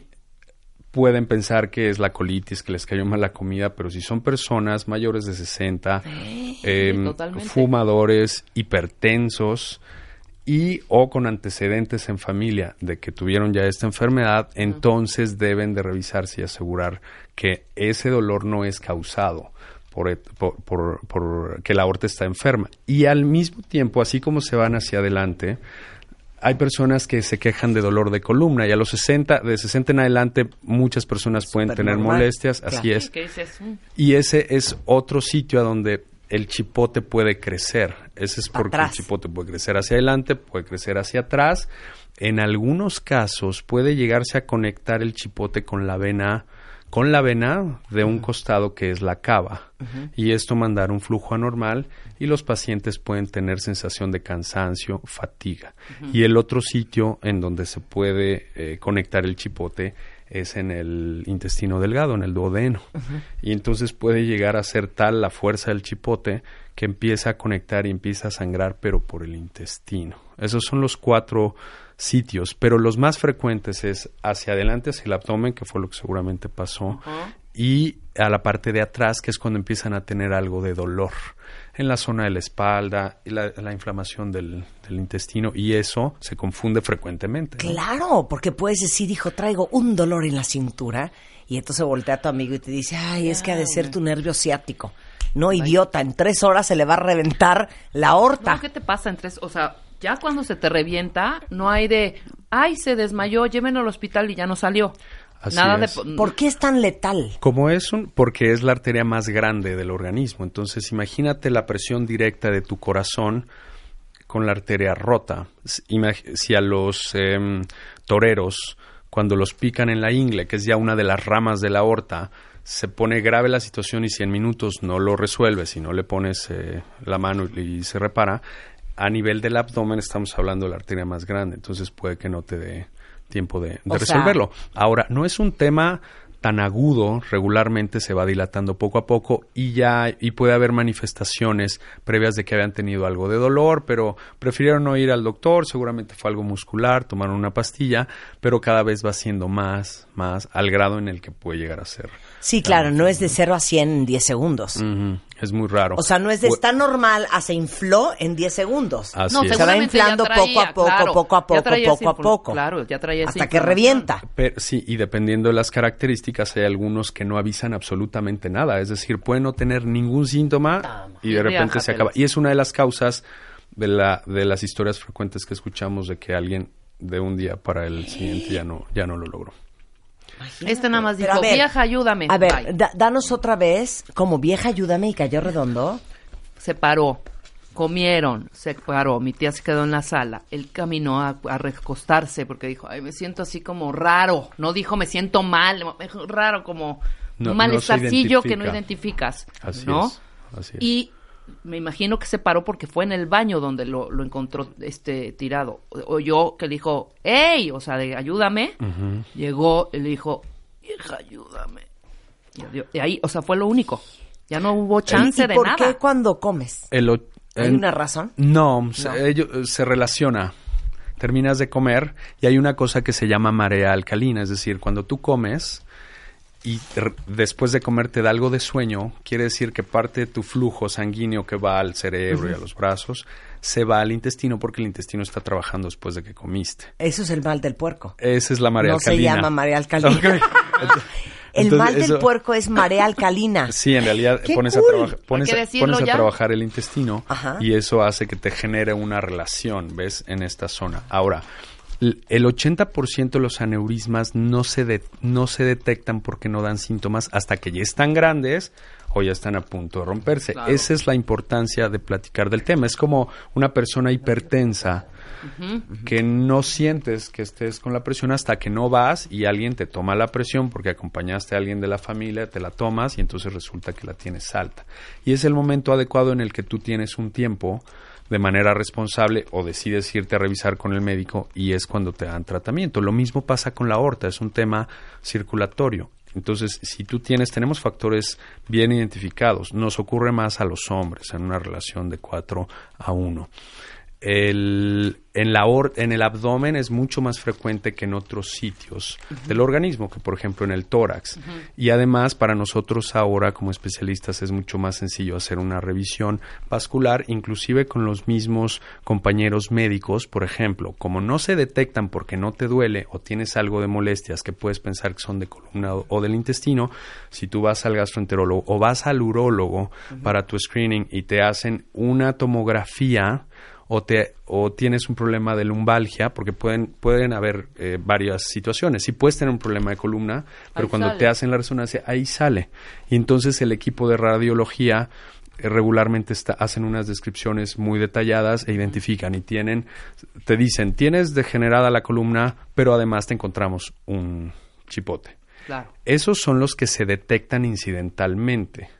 Pero si yo, al cumplir 60 o 65, después de haber sido un fumador hipertenso, con o sin historia de, eh, de haber tenido aneurismas, entonces yo debo de ir al doctor, al angiólogo, al cirujano vascular, a hacer una revisión y asegurarnos que, tu aorta esté en buenas condiciones. Oigan, Claro. les digo una cosa para todos los que están escuchando que ya están en los 60, pero para todos los que tienen papás y abuelos en esa edad, Sin duda. oigan, Sin que se vayan a, que se vayan a ver, ¿quién lo ve? Un cardiovascular, un Sí, vascular. los angiólogos y los cirujanos vasculares. Cirujano vascular, los, como los- tú. los periféricos los llamamos. Igual el área de cardiotórax, radiología, los urólogos cuando ven los estudios, eh, ginecólogos, las mujeres lo presentan menos, pero igual en los estudios ginecológicos también hemos llegado a encontrar este tipo de situaciones y es súper importante Ecografía de abdomen. detectarlo. La, eco- la ecografía, Rebeca, es el paso uno y es hacia donde voy cuando nosotros revisamos a un paciente. De hecho, actualmente estamos en los hospitales haciendo literalmente el, el programa de, de detección de aneurismas en etapas tempranas y es una cuestión que te lleva... Nada. Pasas, Yo nada más por morbosa me hice la del Claro. estómago para ver mi para ver mi páncreas, para ver En, el, en la colonoscopía no sale, ¿eh? Mm, En la colonoscopía puede no salir, pero parte, del, Ah. parte de los estudios complementarios cuando te hace una colonoscopía sin duda va a ser una tomografía. Endoscopía. Y él no, No, tampoco. a menos que tuvieras, que estuviera muy pegado al, al, al duodeno. Pero lo que hacemos nosotros es que si tienes un aparato, te tardas 20 segundos, un aparato de ultrasonido con un transductor Nada, es- abdominal, en menos de un minuto rastreas. No tienes, bueno, pues estás Vámonos. perfecto, te das una revisión y listo. Y si tienes, bueno, dependiendo del tamaño, cuando son muy pequeños, incipientes, tienes que vigilar cómo se comporta. Claro. Si mide de 3.5 a 4.5 en promedio, tu aorta, entonces quiere decir que la tienes dilatada, pero tienes que vigilar en un tiempo que no crezca. si no crece, entonces estamos en zona tranquila. Y si crece, tenemos que tratarlo Ok. por la consecuencia. Ecografía abdominal. Así es. Eso es lo que le tienen que pedir a su cirujano vascular Así o a es. su angiólogo. Así es, que es un estudio que no es invasivo, Nada. que está al alcance de todos. Todos los vasculares tenemos entrenamiento para poder eh, poner el, el- el ecógrafo y con eso, si sale positivo, entonces hay que mandar a hacer una tomografía para tener una, una imagen ya muy específica y documentar qué es lo que se tiene que Claro. Oye, regresando del corte, pero dice aquí una cuentaviente, este, bueno, es un cuentaviente, gracias Rafa. Eh, y bueno, sentimos mucho lo de tu papá, eh, de 73 años, se murió en noviembre del año pasado de un aneurisma de la aorta abdominal, teniendo un dolor muy fuerte entre 10 y 11 de la mañana. Se le operó de emergencia a las 11 de la noche. Mm, el, Muchas horas, ¿no? es, el tiempo es apremiante. ¿Y era necesario operarlo y anestesiarlo o más bien de esas alturas dejarlo morir? Bien, ese es un tema eh, que debemos de evaluar nosotros como médicos. Tenemos que hacer todo lo que esté en nuestras manos en ese momento y como personas pero debemos de darle siempre el respeto como seres humanos bajo las decisiones tomadas muchas veces de la familia, porque a veces los pacientes ya no están en condiciones, empiezan a tener un tipo de desmayo porque les baja la presión. A la familia se convierte en una cuestión de mucho estrés porque ellos tienen que tomar decisiones por en esos momentos tan difíciles y es muy difícil definir el punto exacto en el que uno, pero tenemos que ofrecer siempre Sí. nuestro máximo tratamiento. Regresando del corte, el doctor Manuel Marquina, angiólogo y cirujano vascular, eh, nos va a contestar la pregunta de los 64 millones de euros. Del me duele horrendo a me tienen que operar, ¿cuánto tiempo nos da? O sea, máximo, máximo, máximo para que no nos pase nada. ¿Qué significa? Porque aquí, pregunto una cuenta aumento de la aorta, ¿qué es eso? Y em, otras historias tremendas de cómo a la mamá de una cuenta se le subió la presión horrible, dejó de ver de un ojo, la operaron de emergencia en el hospital español, gracias a Dios quedó sin secuelas, pero estuvo fuertísimo. porque estamos hablando del aneurisma de la aorta abdominal? Porque tristemente el 50% de los pacientes mueren antes de llegar al hospital y es algo bastante común, ¿eh? Regresando del corte con el doctor Manuel Marquina, no se vaya. Extreme Makeover 2018. Si algo no te gusta de ti, cámbialo. Are you ready? El Dream Team. Janet, Natalie, Miguel, Abel, Karim, Rodrigo, Claudia, Tomás, Gigi, Vicente, Zulami. Llegó la hora de la transformación. Nuestros especialistas en belleza al servicio de ti. Extreme Makeover 2018. Ya tenemos a nuestros ganadores. Sigue la transformación por wradio.com.mx y martadebaile.com. Extreme Makeover. Si no te gusta algo de ti, cámbialo por W Radio. Por W Radio. Estás escuchando lo mejor de Marta de Baile. Regresamos. Son las 11.08 de la mañana en W Radio Cuentavientes y estamos en una conversación que veo que está resonando eh, con el doctor Manuel Marquina, que es angiólogo, que es el especialista en venas, arterias, todo tipo de capilares. ¿Se dice capilares? Sí, capilares. Sí, capilares, sí, ¿no? Capilares. Capilares, ¿no? Y es cirujano vascular y endovascular. Y nos vino a platicar de algo de lo cual tenemos que todos estar pendientes porque al final la aneurisma de la aorta abdominal, por si no sabían porque pasaron de noche su curso de anatomía, ¿que ¿en qué año te lo dan? Como en, En quinto de prepa. prepa, ¿no? En sexto de prepa, quinto de Exacto. prepa. Quinto, sexto. La aorta que viene del corazón pasa por la cavidad del abdomen, se abren dos y es lo que irriga la sangre al resto de las venas para las piernas, para el resto de los órganos, para los pies. Y entonces esa aorta abdominal, cuando se inflama, cuando se hincha, puede romperse la pared y literal que haya una hemorragia abdominal. Y básicamente lo que nos dejó locos es que el doctor Manuel Marquina nos acaba de decir que el 50% de los pacientes se mueren antes de llegar al hospital. Y que es súper fácil confundirlo con un dolor de espalda baja o con un dolor del estómago. Entonces, eh, antes del corte nos han mandado muchísimos mensajes, Manuel, diciéndonos de que, por ejemplo, eh, ¿Cuál es, dice, ¿puede el doctor explicar la diferencia de los síntomas entre el aneurisma este, eh, abdominal y una colitis o una gastritis o un dolor en la espalda baja? O sea, como muy claro, para que estemos todos ojo al Cristo, porque le pasa más a los hombres y alrededor de los 60 años. Así es. El, muchas de las molestias en el abdomen pueden ser molestias que les llamamos vagas, es decir, igual te puede doler en general tu abdomen y puede ser una o la otra cosa de inicio. Por eso es importante que cuando nosotros tenemos una molestia en el abdomen, que ya tenemos, es muy importante que nosotros, todos los seres humanos, eh, y eso le digo a mis pacientes. A veces la y Albert Einstein precisamente decía, es más importante la imaginación y la lógica que el conocimiento.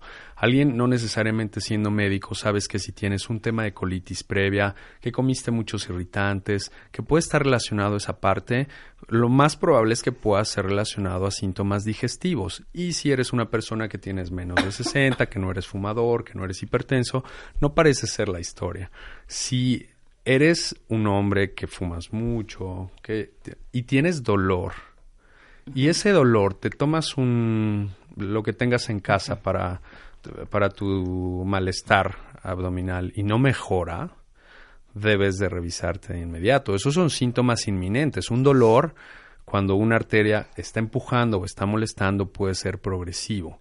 Y si tú tuviste ese dolor, llega un punto donde te duele demasiado, quiere decir que dejaste pasar momentos muy importantes y entonces ya estás en el punto en el que todos tenemos que correr y es una y es cuando se vuelve fatal la situación. desenlace, Es muy difícil identificarlo, pero hay unas hay un sentido regular de lógica. O sea, oigan estas historias de terror, cuentavites, y gracias por compartirlo porque esto nos, nos educa. Una amiga de 30 años la operaron de la vesícula hace 15 días, nos cuenta Moni. Eh, tose mucho y siente reventar algo en su estómago. Se mira y se ve lleno de sangre. Se muere. Se muere. La pregunta es, ¿pudo ser un aneurisma abdominal? ¿Alguien tan joven puede tenerlo? muchas veces cuando nos han llamado en, el, en la sala de quirófano, por ejemplo, lo- el equipo de lo- nuestros colegas de urología eh, o los cirujanos generales, los gastrocirujanos, meten a un paciente inclusive con una sospecha, por ejemplo, de una apendicitis complicada y al momento de, de hacer la laparoscopía o, o al momento de hacer la cirugía identifican Que que, está que está el chipote inflamado porque la aorta está en la parte de atrás de los intestinos. Y en ese momento nos llaman de emergencia para que tomamos la mejor decisión y en ese momento se opta por el tratamiento actual que puede ser el tratamiento quirúrgico abierto, es decir, Claro. una, una reparación abierta, se, se expone el abdomen y en términos eh, muy específicos, lo que platicamos de la manguera con el chipote, retiramos ese chipote y le ponemos un- una manguera nueva Bien. de plástico. Sí, no, no, Esa es no la pegas. Ese es el tratamiento abierto, esa es la cura. Y el otro tratamiento le llamamos endovascular, que a través de las ingles ponemos como un pantalón dentro de la arteria para evitar, el pantalón queda por dentro de la manguera, para evitar que ese chipote siga creciendo y se, Y pueda rompa. romper. Y eso lo podemos O hacer sea, con una un camisa dispositivo, como si fuera una camisa. De Efectivamente, y la metemos eh, colapsada, la tenemos guardada como cuando guardas el, el- un paraguas y al momento de, de desplegarlo se abre y queda un tubo por dentro de la arteria que permite el paso por el tubo recién colocado y eso le quita la presión al saco. Eso se llama exclusión de aneurisma que es el tratamiento endovascular. Es el tratamiento que se realiza en prácticamente en todo el mundo ya, ya se hace. Y esto va en si el paciente está en buena condición de su corazón, si no está en muy malas condiciones generales, si no, si no tuvo ya infartos, etcétera, entonces, y es un paciente joven, se puede reparar abierto. Abierto quiere decir hacemos la herida Claro, todo y la reemplazamos. Y si el paciente ya tiene riesgos, porque frecuentemente como son fumadores de hipertensos, pudieron haber tenido ya algún infarto, Sí. Y entonces tal vez las condiciones hacen para que sea mejor por el abordaje. No, pero esta de la, de la, perdón, de la vesícula, se hubiera dado cuenta en el momento que entró el doctor. Probablemente el cirujano en ese momento, si fuese un aneurisma, Digo que no. en ese momento lo pudo haber identificado. Exacto. Yo creo que fue otra causa. Es que les digo una cosa, por eso de verdad para nosotros en este programa es tan importante hablar de temas de salud, porque les digo algo, es impresionante, pues como no somos un doctor como el doctor Manuel Marquina, como no estudiamos medicina, como que nadie nos enseña y, y- y sabemos como muy poco de cosas que deberían de ser de veras obvias. Eh, dice aquí una cuentaviente que su hijo de 11 años padece muchísimo del estómago y que en el seguro pues le mandan paracetamol. O sea que perdón, pero no entiendo por qué el paracetamol de entrada para el estómago. Pero te digo algo, hija, no te quedes con esa duda. O sea, lleva a tu hijo a un pediatra gastro. Ahorita, ahorita, dale el teléfono al doctor Pablo Casaubón, que es pediatra gastroenterólogo, y que le checan el estómago a tu hijo. Porque claro que hay niños de esa edad que pueden tener gastritis, colitis, reflujo, muchísimas cosas, y que el niño esté sufriendo porque la gente a su alrededor no, no Por resuelve. un mal diagnóstico. punto. Claro. Sí, lo que platicábamos con, con Rebeca es que es tan sencillo algunas veces, y nosotros como especialistas, a veces vale mucho la pena darte una vuelta, asegurarte que todo está en orden, y a nosotros nos toma unos minutos identificar. Si, todo está bien, bueno, ya te vas tranquilo a casa, claro, te vas con recomendaciones y, y sigues tu... Claro, y les digo una cosa, aparte del servicio social que hacemos acá, es que todos los doctores que traemos cuentavientes, les juro que aparte de ser unas eminencias, como el doctor Manuel Marquina, que es angiólogo y es cirujano vascular y endovascular y es especialista en, en arterias, este, pero en aneurismas, pero en, en varices, son gente lindísima y con una gran vocación de servicio. Y si ustedes los llaman y les dices, oye, yo no te puedo pagar la consulta completa, o yo nomás tengo esta cantidad de dinero, o no tengo un centavo, se los juro que no les dirían que no. Entonces, o, o miento, Manuel. Así No, es, claro. de hecho, estamos haciendo un programa, estamos, eh, em, todos los cirujanos vasculares estamos en la propuesta de buscarlo y estamos generando programas inclusive sin costo Sí. que te toman 20 minutos hacer una revisión general, identificar que se puede hacer y si no lo tienes te vas a casa tranquilo y si lo tienes, bueno, ya, ya identificamos qué es, vigilarlo y el tratamiento. Claro. No, les digo algo, o sea, nuestra chamba es también darles a ustedes el- la oportunidad de tener acceso a estos doctores. Eh, tengo una, eh, un comentario de Alicia Pimentel. Ajá. Dice, un dolor de ingle se puede relacionar con un problema de aorta abdominal. Tengo años con él y no localizan nada. Puede ser una causa. Regularmente tendríamos que te- tendría que revisarlo, Alicia. Tendría que verte de manera muy específica y frecuentemente identificamos otras causas que pueden generar dolor en la ingle. Sin duda, eh, revisamos a muchos pacientes en, en la zona de la ingle porque ya lo revisaron los cirujanos, los urólogos, etcétera, pero frecuentemente encontramos alguna historia y lo que sí te podría decir es si no lo tienes, ¿no? Y eso Sí. es súper importante. Ya por lo Claro. menos ten- por descarte, por descarte. Eh, le puede dar a gente menor de 60 años y Sí. le puede pasar esto a un niño. Es- Es muy raro que ocurra en niños, sí puede ocurrir, pueden mm, eh, nacer con defectos de la aorta, regularmente se identifican al momento del nacimiento o en etapas tempranas y frecuentemente se da seguimiento. Es muy difícil que tú trates la aorta de un pequeñito porque hay que esperar a que se desarrolle, a menos que tenga otras causas dirigidas y que se tenga que reparar. Y existe el equipo de cardiocirugía pediátrica para, para esa zona. Somos un equipo enorme, ¿no? Claro. Eh, déjenme decirles que les estoy mandando por redes sociales eh, los datos del doctor Manuel Marquina para todos los que tienen varices, eh, para todos los que tienen accesos vasculares, eh, enfermedad arterial femoral, enfermedades de las carótidas, aneurisma de la aorta abdominal, accesos vasculares, lo que, bueno, lo que tenga que ver con arterias y vasos. El doctor Manuel Marquín está aquí en la Ciudad de México, en el Hospital ABC de Santa Fe. El teléfono de su consultorio es 1664 7090. En Facebook, Fundación para la Investigación de Padecimientos Vasculares AC. Igualmente en Twitter lo encuentran como D de Dedo Manuel Marquina. Doctor, un placer tenerte aquí como siempre. Igualmente. Estás escuchando lo mejor de Marta de Baile. Híjole, Shula Meat Grabber. Psicóloga clínica, terapeuta de pareja, familiar, tiene 30 años de experiencia, especialista en estrés postraumático. Y ahora sí, agárrense, porque hoy vamos a hablar de cómo se cierran los ciclos. Aparte, se vino en vivo. Viene de un curso de una semana en Los Ángeles y no has dormido. No he dormido. Y me aparte vine- vienes, me imagino, con energía inspirada. Vengo, vengo jalándote con- los pelos. Así como decíamos con mis compañeras, atascadas de, de información, sabiduría, lo máximo y escuché cosas nuevas que les quiero compartir, muy interesantes. ¿De qué, de qué cerramos y cómo cerramos? Pero antes les cuento una experiencia muy rápida en el vuelo que se retrasó tres horas, más una hora más, porque un un- uno de los pasajeros entró en un ataque de pánico a la hora de despegar porque no había cerrado una experiencia de vida y por eso se los cuento. Y entonces empieza a decir, el, veo que salen el piloto, el copiloto, lo van a convencer, ya vamos a despegar, él se quiere bajar del avión. Y tiene derecho. bajarse de un avión es un desmadre. No, sí, No, cuentavientes. no, ya estamos despegando, vamos a regresar a la sala, lo van a bajar, van a buscar el equipaje y preguntan si hay una psicóloga que pueda ayudar. Ahí voy. Y entonces decido platicar con él a ver si lo puedo convencer. Y está muy angustiado porque no ha cerrado un ciclo y viene a México, pero no cerró su ciclo allá. Y eso hizo que se baje del avión.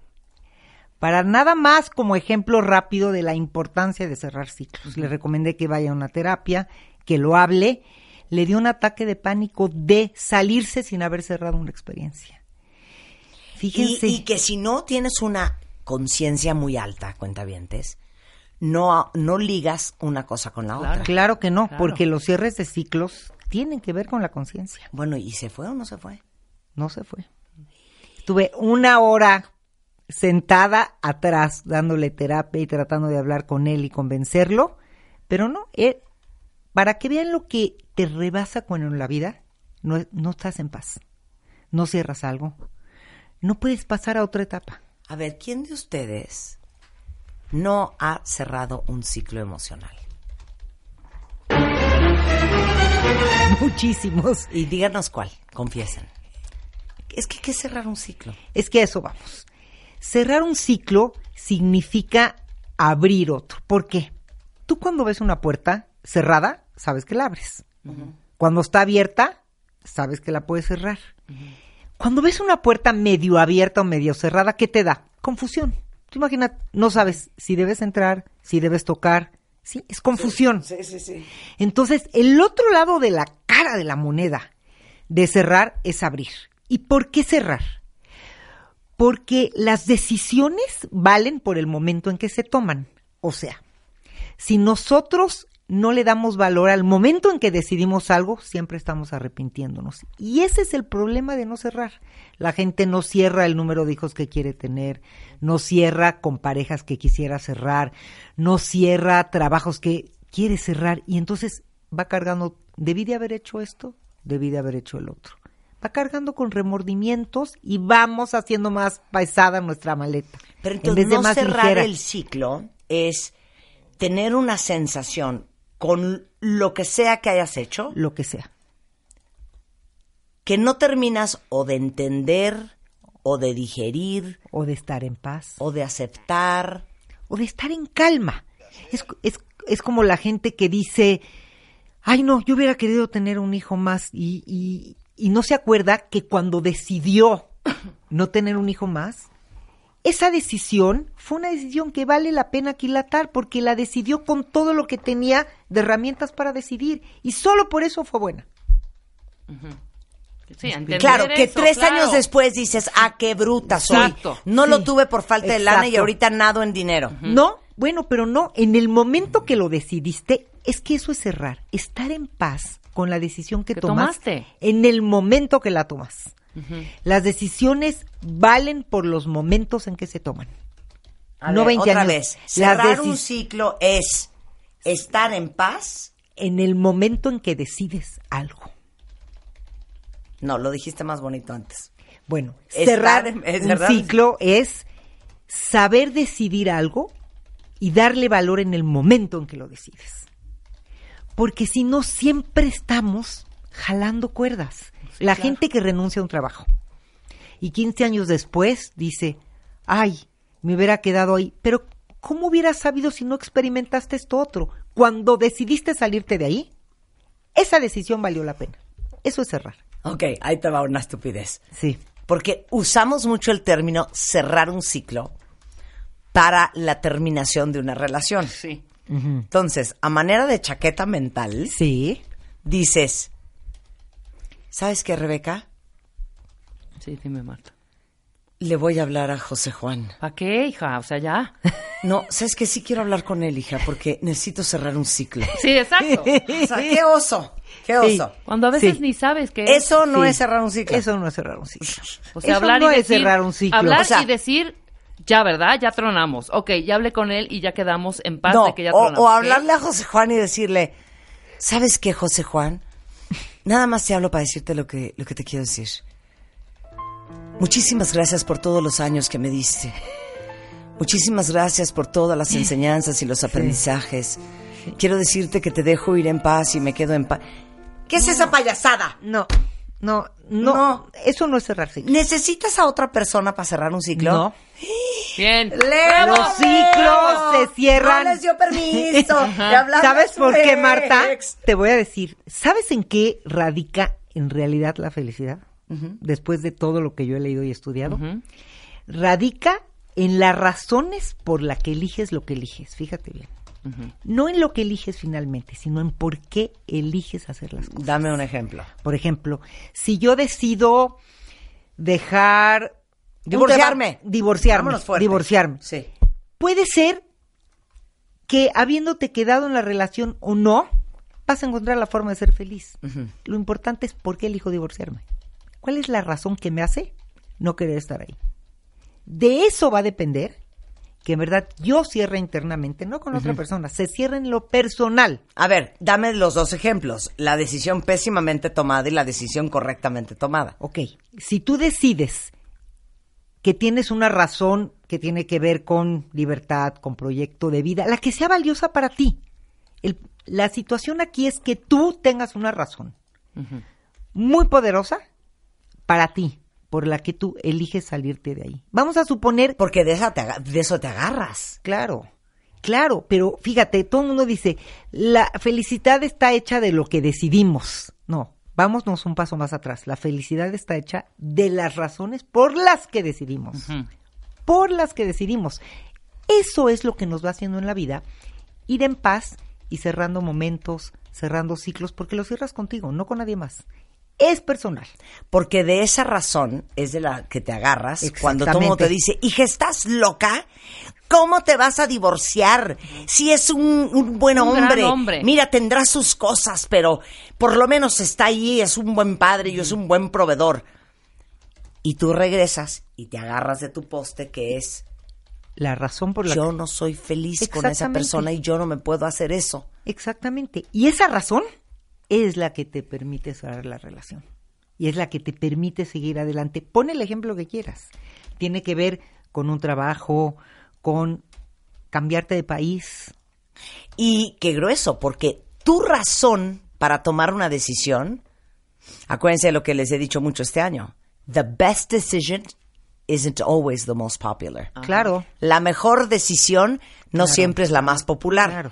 Y eso significa la no mejor decisión para universal. ti, claro. No es universal ni comunal, ojo. Sí, sí, sí, sí, sí. Hay toda la gente que tiene que hacer esto. No, no, no, no, no. No es universal. Las decisiones son personales y los cierres son personales. ¿Cómo es ahorita la, un poco, yo le llamo la, la, depresión o la nostalgia de fin de año? Entonces la gente piensa todo lo que tiene que cerrar, todo lo que... A ver, no, no, no, no, no, vámonos un paso. Antes, ¿qué soltarías de tu vida? Si no caminamos más ligeros, no podemos darle bienvenida a nuevas cosas. ¿Qué de lo que llevas cargando le encuentras una razón para soltarlo? Espérate. ¿Qué? ¿Qué de lo que llevas cargando en tu vida hasta hoy ya no lo necesitas? O ya no quieres. O ya no quieres. Pero dame un ejemplo. Vamos a poner un ejemplo. Vamos, vamos a agarrar ideas. Vamos a suponer que tú eres una persona muy controladora y eso te ha dado seguridad y sientes que si controlas todo, Sí. vas a ser más segura y vas a tener... Y en verdad, de pronto dices, es que no hay certezas. Por más que controlo, siguen pasando cosas. Voy a soltar el tener que controlar todo. A ver, ¿qué soltaría? ¿Qué cosas que ¿De controlo? qué me estás hablando? ¿Qué cosas que controlo voy a soltar? A Claro. ver, Sí, claro. yo no podía controlar a la hora que iba a llegar hoy. Tenía dos citas con dos pacientes que eran su cierre de año y no los pude. Así, así sucedió. Es soltar al universo y entender que lo que te tocaba vivir y lo que te tocaba hacer tiene una razón. Ok, a ver, ahí te va. Dice una cuenta viente. Casi todo el año he estado intentando cerrar el ciclo de la ruptura con mi ex. Cada que hay un resquijo de oportunidad, ahí voy otra vez. No he encontrado la razón. Claro. Esa es la guía. El hilo conductor cuando te pasa eso, A ver, arrástrate a Sandy. Sandy. pero cuál No. el, el hilo conductor cuando tengas una situación así es que no has encontrado la razón valiosa y poderosa para soltar la relación. Entonces es un ir y venir. Ese es el problema, justamente la confusión. Vamos y venimos, vamos y venimos, porque la razón es o la que te dijo tu tía, tu abuela o la que crees, pero tú en tu interior no has querido soltar porque no has encontrado lo que es valioso para ti para soltar. Claro. eh, es- no que a uno conozco la olvida. relación. Claro. No conozco la relación, pero sí te voy a decir, si encuentras la razón, sueltas tan fácil. Claro, Es sutil. claro. ¿Te puedo decir otra cosa regresando del corte? Bueno, hay muchos cuentavientes con Dudas. ciclos que no pueden cerrar porque fueron decisiones que ellos no tomaron. Ok, vamos a ¿no? hablar de Eso eso. es una Ajá. variable. La otra Sí. es, Angie dice, yo no he cerrado muchísimas cosas y me siento súper frustrada con los malditos hubieras. Claro. ¿no? Eh, alguien más dice, eh, me hizo clic la frase de estar en paz con la decisión que tomaste. La recordaré cuando vuelva a pensar el por qué renuncié a ese trabajo. Claro, Claro. claro. Eh, dice, ¿qué pasa con los que no queremos cerrar un ciclo para así tener la velita prendida? Claro. Claro. Todas las... Sí, ahorita Claro. hablamos de todo eso regresando con Shulami Grave. No se vaya. Escuchas a Marta de Baile por W Radio 96.9 FM y 900 AM. Extreme Makeover 2018. Si algo no te gusta de ti, cámbialo. Are you ready? El Dream Team. Janet, Natalie, Miguel, Abel, Cari, Rodrigo, Claudia, Tomás, Gigi, Vicente, Zulami. Llegó la hora da, da, da, de la transformación. Nuestros especialistas en belleza al servicio de ti. Extreme Makeover 2018. Ya tenemos a nuestros ganadores. Sigue la transformación por wradio.com.mx y martadebaile.com. Extreme Makeover. Si no te gusta algo de ti, cámbialo por W Radio. Estás escuchando lo mejor de Marta de Baile. Regresamos. Estamos hablando de lo importante que es cerrar ciclos, cuentavientes. Y Shula nos acaba de meter una arrastrada a todos. Shulamit Graver es psicóloga, tiene 30 años de experiencia clínica, especialista en estrés postraumático y hoy hablando de cómo se cierran los ciclos. Y les estamos preguntando a ustedes quién no ha podido cerrar un ciclo y sabe que lo traía ahí atorado. Y decía Shula, algo con que nos quedamos todos en el primer bloque, que ahora sí que tu capacidad de cerrar el ciclo es proporcional a la claridad que tienes sobre la razón por cual, la cual tomaste esta decisión. 10 mención honorífica. Exactamente. ¿Lo resumí bien? Exactamente. Y les digo, y, y quiero, quiero hablar de una cosa muy cañona, ¿eh? porque muchos nos están escribiendo. Dice eh, una cuenta que está que se la lleve el diablo, porque su novio la cortó hace dos meses. Y dice, se me disparó la ansiedad cañón, sé que ya no lo quiero en mi vida porque no me hace bien, pero con estas fechas se me está haciendo muy difícil y estoy trabajando por soltarlo todos los días un poquito más. Mi pregunta es esta que se los acabo de poner en Twitter a los cuentavientes. Shula, ¿tú eres creyente? Yo sí. Sí. De que en la vida, cuando uno no está tomando la decisión que tiene que tomar, la vida, a veces a través de alguien más, la toma por ti. Sí. Sí. Entonces, no es lo mismo que tú truenes algo a que eso te truene a ti.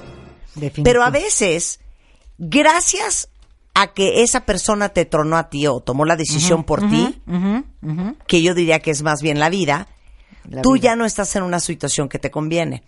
Pero darle a eso el significado es bien complicado.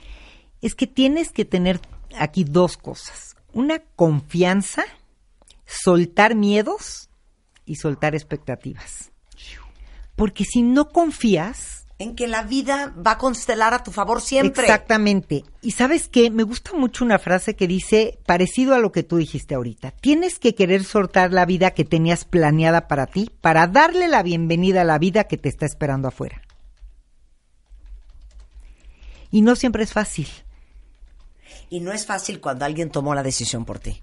Sí, pero sabes que igual que en el trauma, yo te voy a decir algo que no estaría tan de acuerdo. Nunca somos pasivos totalmente. Totalmente, de acuerdo. Es como en el tema del trauma, los secuestros. Es que si te ves así, vas a ser víctima. Yo odio la palabra víctima. Nunca somos agentes pasivos de lo que pasa. Siempre tenemos una participación, a veces más grande o menor, pero no nos gusta verla. Si la logras ver, vas a desarrollar una empatía contigo misma, una confianza enorme, y entonces vas a encontrar razones importantes. Claro, totalmente. Porque para todo, para la chamba, para la relación, Para para, todo. todo. Para todo. Satanizar a tu jefe, satanizar a tu ex, satanizar cualquier a tus papás, absolu- en ese momento te estás haciendo totalmente víctima y no responsable de Claro. la coparticipación Claro. para que eso sucediera. Esa es mi lucha en terapia tango. en Claro, todos los contextos. Claro. Puede ser que tenga razón esta cuentaviente que a veces lo de afuera es mayor, pero si lo viéramos como una los gajos de una naranja, siempre hay algunos gajos. Nunca Claro. somos pasivos. Oye, Y las es mamás que dicen, porque tu padre. ¿No? Ay, no. Ajá. ¿Y, y, y, y tú qué haces ahí metida? Claro. ¿Dónde claro. ¿Por qué no ¿qué seis crees? hermanos? ¿Por qué no te largaste en el año uno? Aquí viene- Ahí está tu, co- tu, tu coparticipación. Y si la logras ver, cierras de otra manera. Claro. Y si la logras ver, das otro paso, porque entonces te haces responsable. Ser víctimas no nos sirve. ¿Saben qué les recomiendo? Si son víctimas, párense de la silla en la que se han sentado. De veras se los digo físicamente y cambien de silla. Para que se recuerden todo el tiempo que ya no quieren estar en la silla de víctimas. En mi consultorio hago eso. Cuando la gente me está narrando una historia desde la victimez, le digo, ¿sabes qué? Cámbiate de silla. A ver si te escuchas de otra forma. Mira, qué fuerte, ¿eh? Gracias por compartir, chicos y chicas. Mi esposo me engañó y lo mandó al diablo. Tres semanas después se entera que está embarazada y se muere de pavor de enfrentar esto sola. Duro, duro, pero tiene que tener tantita compasión con ella misma. Ser más apapacharse, quererse, no, no, no vivirlo como una cosa en la que te robaron, te quitaron. Hay que ser compasivos. De la compasión nace el amor, nace el perdón. A veces no nos perdonamos. Claro, es que es que sí, es como te cuentes la historia, hija. Exacto. O te la Claro. quieres contar así o te la vas a contar de la siguiente manera.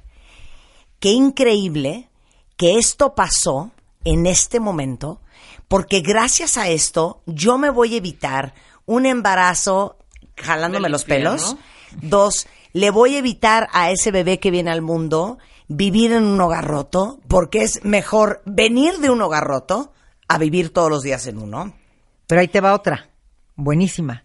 ¿Por qué no acreditar que las cosas coexisten? Es producto del amor. Porque Claro. en ese momento Eso hubo era, amor. claro. Y, y no, no importa que haya sido un momento. Cuatro, soy una chingona porque muchas otras mujeres en mi circunstancia ahí hubieran agarrado sus tres cositas y se hubieran regresado con el fulano. Y yo me la voy a aventar sola. Y voy a poder. Sí. Esa es la historia que te puedes contar. Y es que acuérdense que depende de la historia que nos contamos, el resultado final de lo que vivimos. Bueno, da- perdón, dos minutos, porque esto es de tus genialidades. Diles la resignificación. Resignificación es qué significado le vas a dar tú a lo que viviste. Y se los voy a poner con una frase a lo mejor muy simple. Un atardecer es hermoso porque el atardecer es hermoso o porque tú lo percibes hermoso. ¿Qué crees tú? Porque tú lo percibes hermoso. Pero también es hermoso un atardecer, ¿cierto? Claro, yo creo que es 50-50. Bueno, Siento. La resignificación es cómo tú significas lo que vives. Lo que finalmente le da significado a la vida no es lo que vives, sino lo que haces con lo que vives. Esta mujer si resignifica esta idea de embarazo, puede potencializar su crecimiento y este bebé Totalmente. enormemente. Y para cerrar ciclos, ¿cómo se usa la resignificación? Ah, es, eso es para mí lo más importante. No es nada más cerrar, abrir, cerrar, abrir. ¿Qué significado le doy a cerrar? Una etapa. ¿Qué significado le doy a soltar algo que vengo cargando? ¿Qué significado le voy a dar a perdonar a mi madre? A reconciliarme con mi padre. ¿Qué significa en mi vida? Es importantísimo. Y este es un muy buen momento para que no solo cerremos, sino resignifiquemos lo que vivimos. Porque no se trata únicamente de aventar, soltar, no. ¿Qué, qué le vamos, qué nos decimos a nosotros mismos? De esto que queremos vivir o de esto que queremos soltar. Y saben que la gente no ayuda, Shula. No. Porque cuando te pasan cosas que Oh, no. colectivamente o socialmente son un horror, todo el mundo para, para hacerte sentir que, que son empáticos contigo, le, le echan más leña al fuego. Por ejemplo, si a ti, eh, la- bueno, la cuenta no voy a decir nombres porque hay que respetar su privacidad, eh, pero si a ti tú llegas y le cuentas a una amiga que hace años no ves, oye, adivina qué es, que fíjate que me caché a Juan, que me estaba pintando el cuerno, entonces lo dejé y tres semanas después salí embarazada, ¿qué te va a decir tu amiga? Mana, pobrecita de ti, lo siento, hija, qué horror lo que has vivido, qué barbaridad, es un perro, tú eres lo máximo. No te ayuda nada a resignificar. Nada. Acuérdense, aquí la resignificación es individual. Tienes, tenemos que volver, como dicen, back to basics. Tenemos que volver a esta parte interior de nosotros y negociar con nosotros como lo queremos resignificar. Es personal, otra vez igual que decías hace rato, no es comunal ni universal. Claro. Ninguna historia de vida tiene el mismo significado para quien la vive. Claro. Ninguna.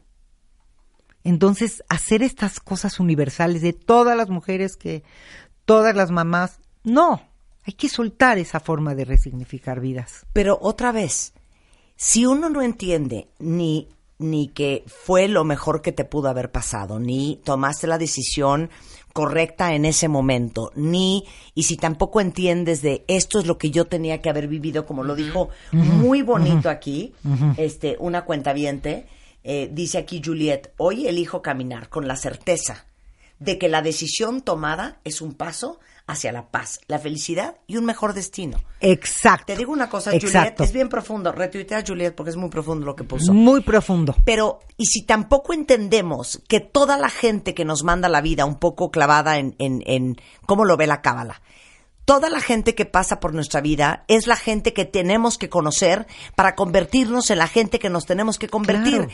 Te tocaba ese esposo, eso es lo que necesitabas. Igual- es la lección que tienes que aprender. Igual, hablando de qué es la resignificación, ahí va exacto lo que dices. Y si en vez de quejarnos y lamentarnos por lo que vivimos y pensar por qué, pensamos, ¿y si tuve que vivir esto porque tiene un para qué? ¿Cuál sería el para qué? Háganlo solamente como ejercicio de curiosidad. Nada ¿Para más por curiosidad. esto? Si tuviera un para qué, usen dos cosas, su imaginación y su curiosidad. Si tuviera un para qué, ¿cuál sería? y se van a sorprender de lo que van a encontrar en las experiencias que se han lamentado, que han querido batear sin poder, y cuando le encuentren un para qué, la van a poner en un lugar de paz adentro de ustedes. Y, en el mejor de los casos, como yo, yo le llamo la cereza del pastel, se convierte en un motor para hacer cosas grandiosas. Pero es importantísimo encontrar el para qué de las cosas. Cuando se estén lamentando y no se puedan, este es un tip, cuando se estén lamentando y no puedan salirse de una postura de víctima o de algo que les pasó y las esté latigando, latigando, latigando, háganse la pregunta al revés. ¿Y si hubiera un para qué de lo que viví, cuál podría ser? Se van a sorprender. Y van a ver lo que tú decías, Marta. Vivimos lo que nos toca muchas veces porque eso es lo que teníamos que pasar. Te va a gustar esto. Dios no los da a la gente que queremos.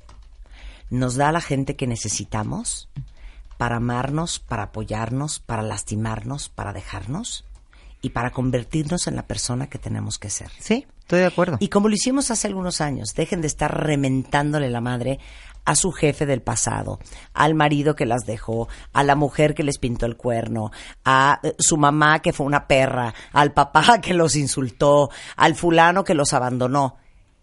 Más bien, bendíganlos y agradezcan a toda esa gente que ha pasado por nuestra vida.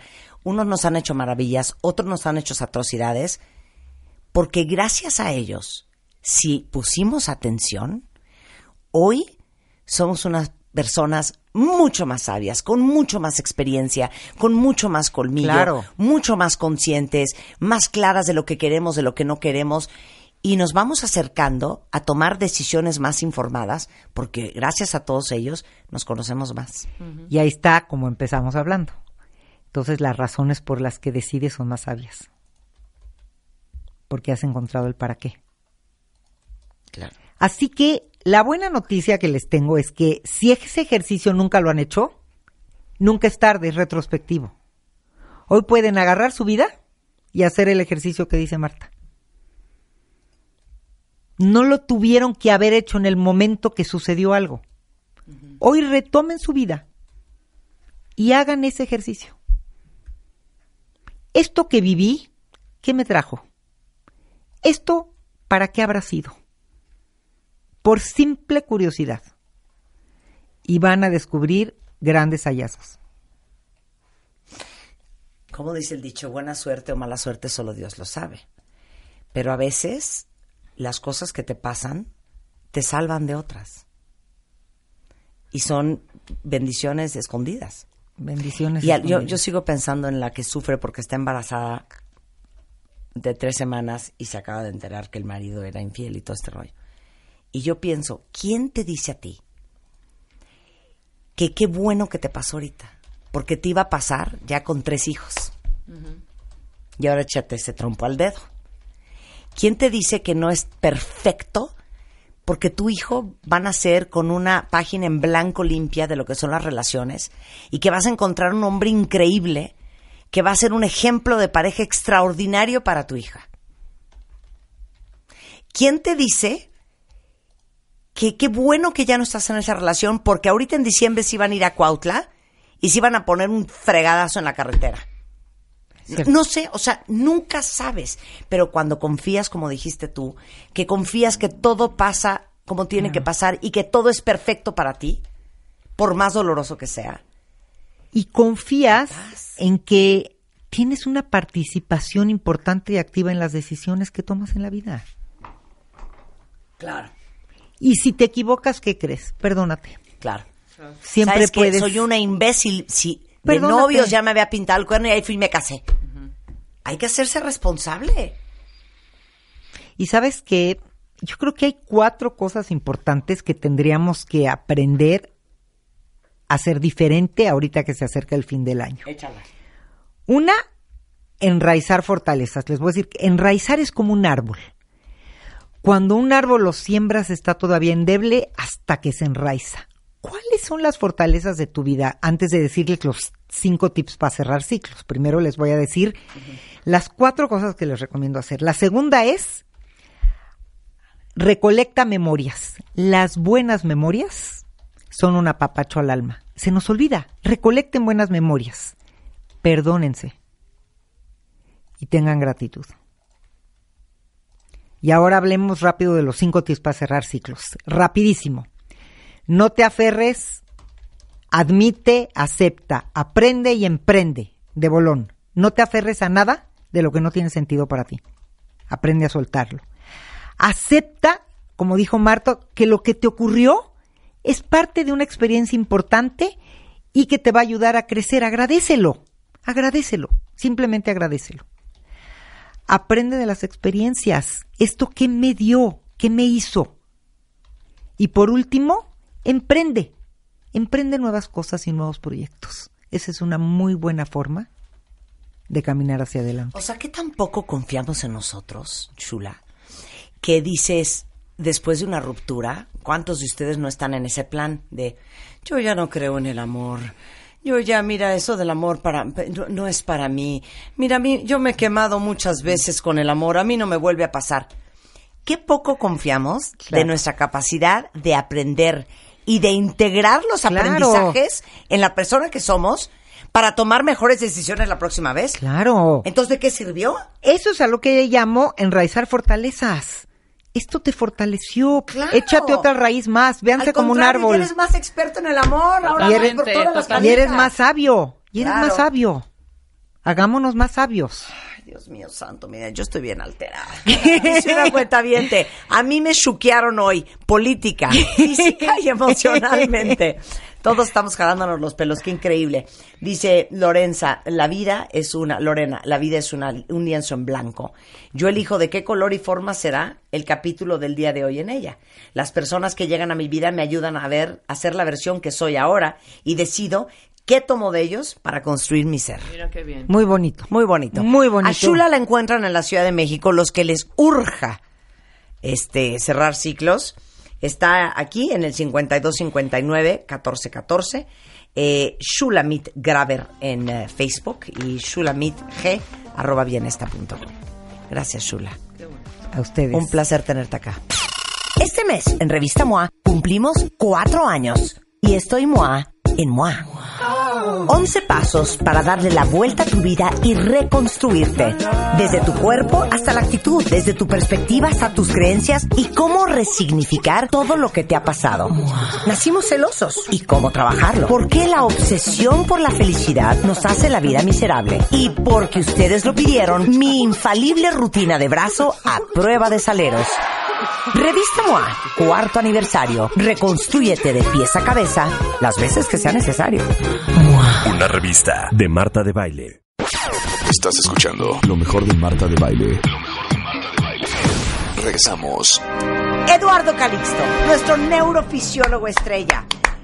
Maestro y doctor en neurociencias por la UNAM, con un postdoctorado en fisiología cerebral de la Universidad de Pittsburgh, en Pensilvania.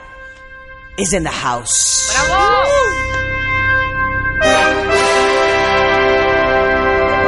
entrada, ¿no? Qué No, bonita entrada. Ya te extrañamos, Eduardo. Yo a ustedes. Muchas Es que, gracias. ¿sabes Muy buenas tardes. Solo quieres escribir y solo quieres hacer libros y solo te quieres dedicar a firmar libros y... Qué pena, qué feo, qué feo. Siempre es un gusto y un Es honor estar un contigo placer tenerte y acá. con el audi- la audiencia que nos escucha. Bueno, no, Eduardo es quien nos explica todo lo que pasa y cómo funcionan las cosas en el cerebro. Y hoy vamos a hablar de la neurociencia de la discusión.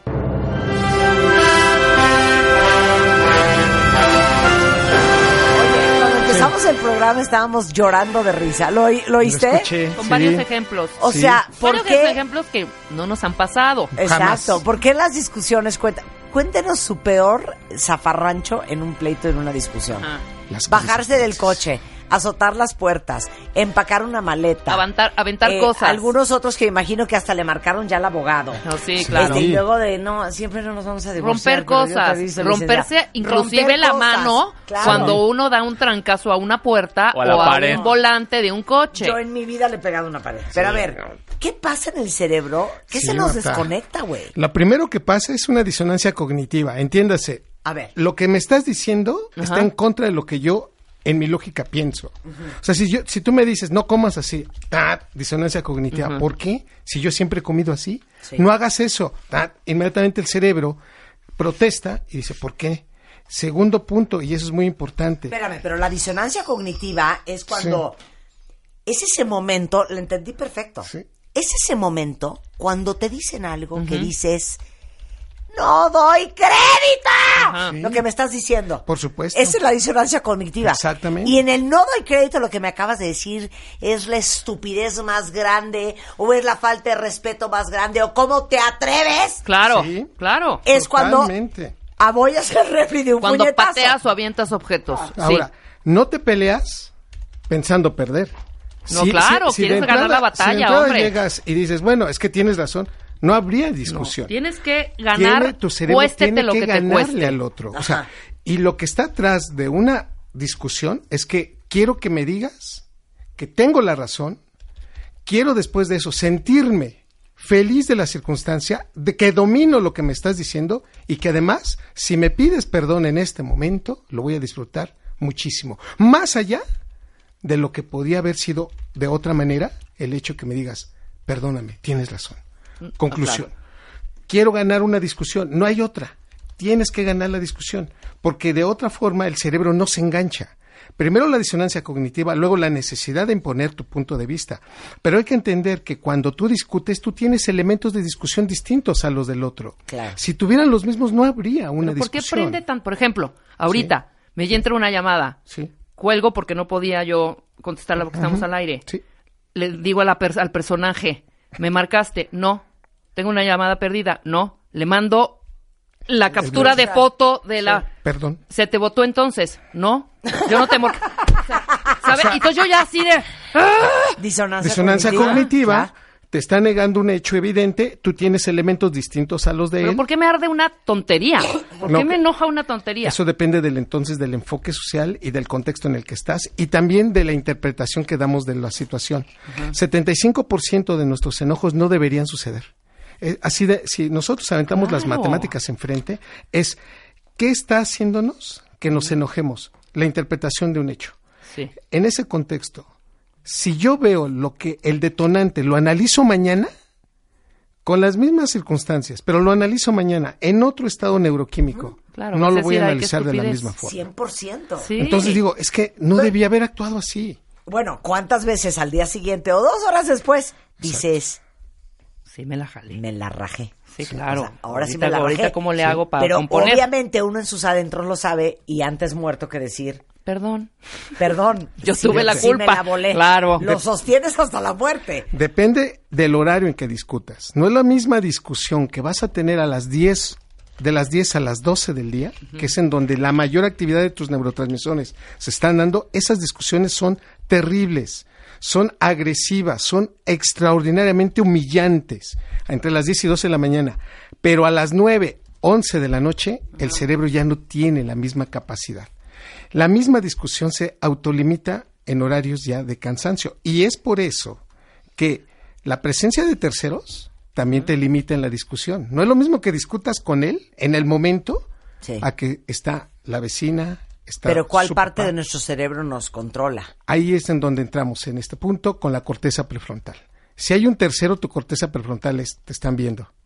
Si hay un tercero, tu corteza prefrontal se limita y no te enojas, aunque te estés enchilando y aunque estés diciendo, híjole, no me lo hagas. ¿Cuántas veces has querido regañar a tu hijo y hay una persona enfrente y se te queda viendo y te dice, ah, es un niño? Y tu corteza prefrontal se mete y dice, bueno, sí, no voy a discutir enfrente de esta persona, pero volteas y cuántas veces Sí. te le quedas viendo al niño y le dices, ahorita que, sa- que nos valga, ahorita que salgamos. O sea, lo hablamos". que nos detiene es la corteza prefrontal. corteza prefrontal. Pero perdón, ¿eh? siento que hay gente que no tiene corteza prefrontal. Y ahorita vamos a, a Empezado ver por nuestras va. mamás. De, Sí. Mamá, baja la voz. ¡No me importa! ¿No? No me calles. Es que me están abriendo. ¿Qué me importa que me vean? Mamá. Ya está enojada, ya se está empezando ya la corteza.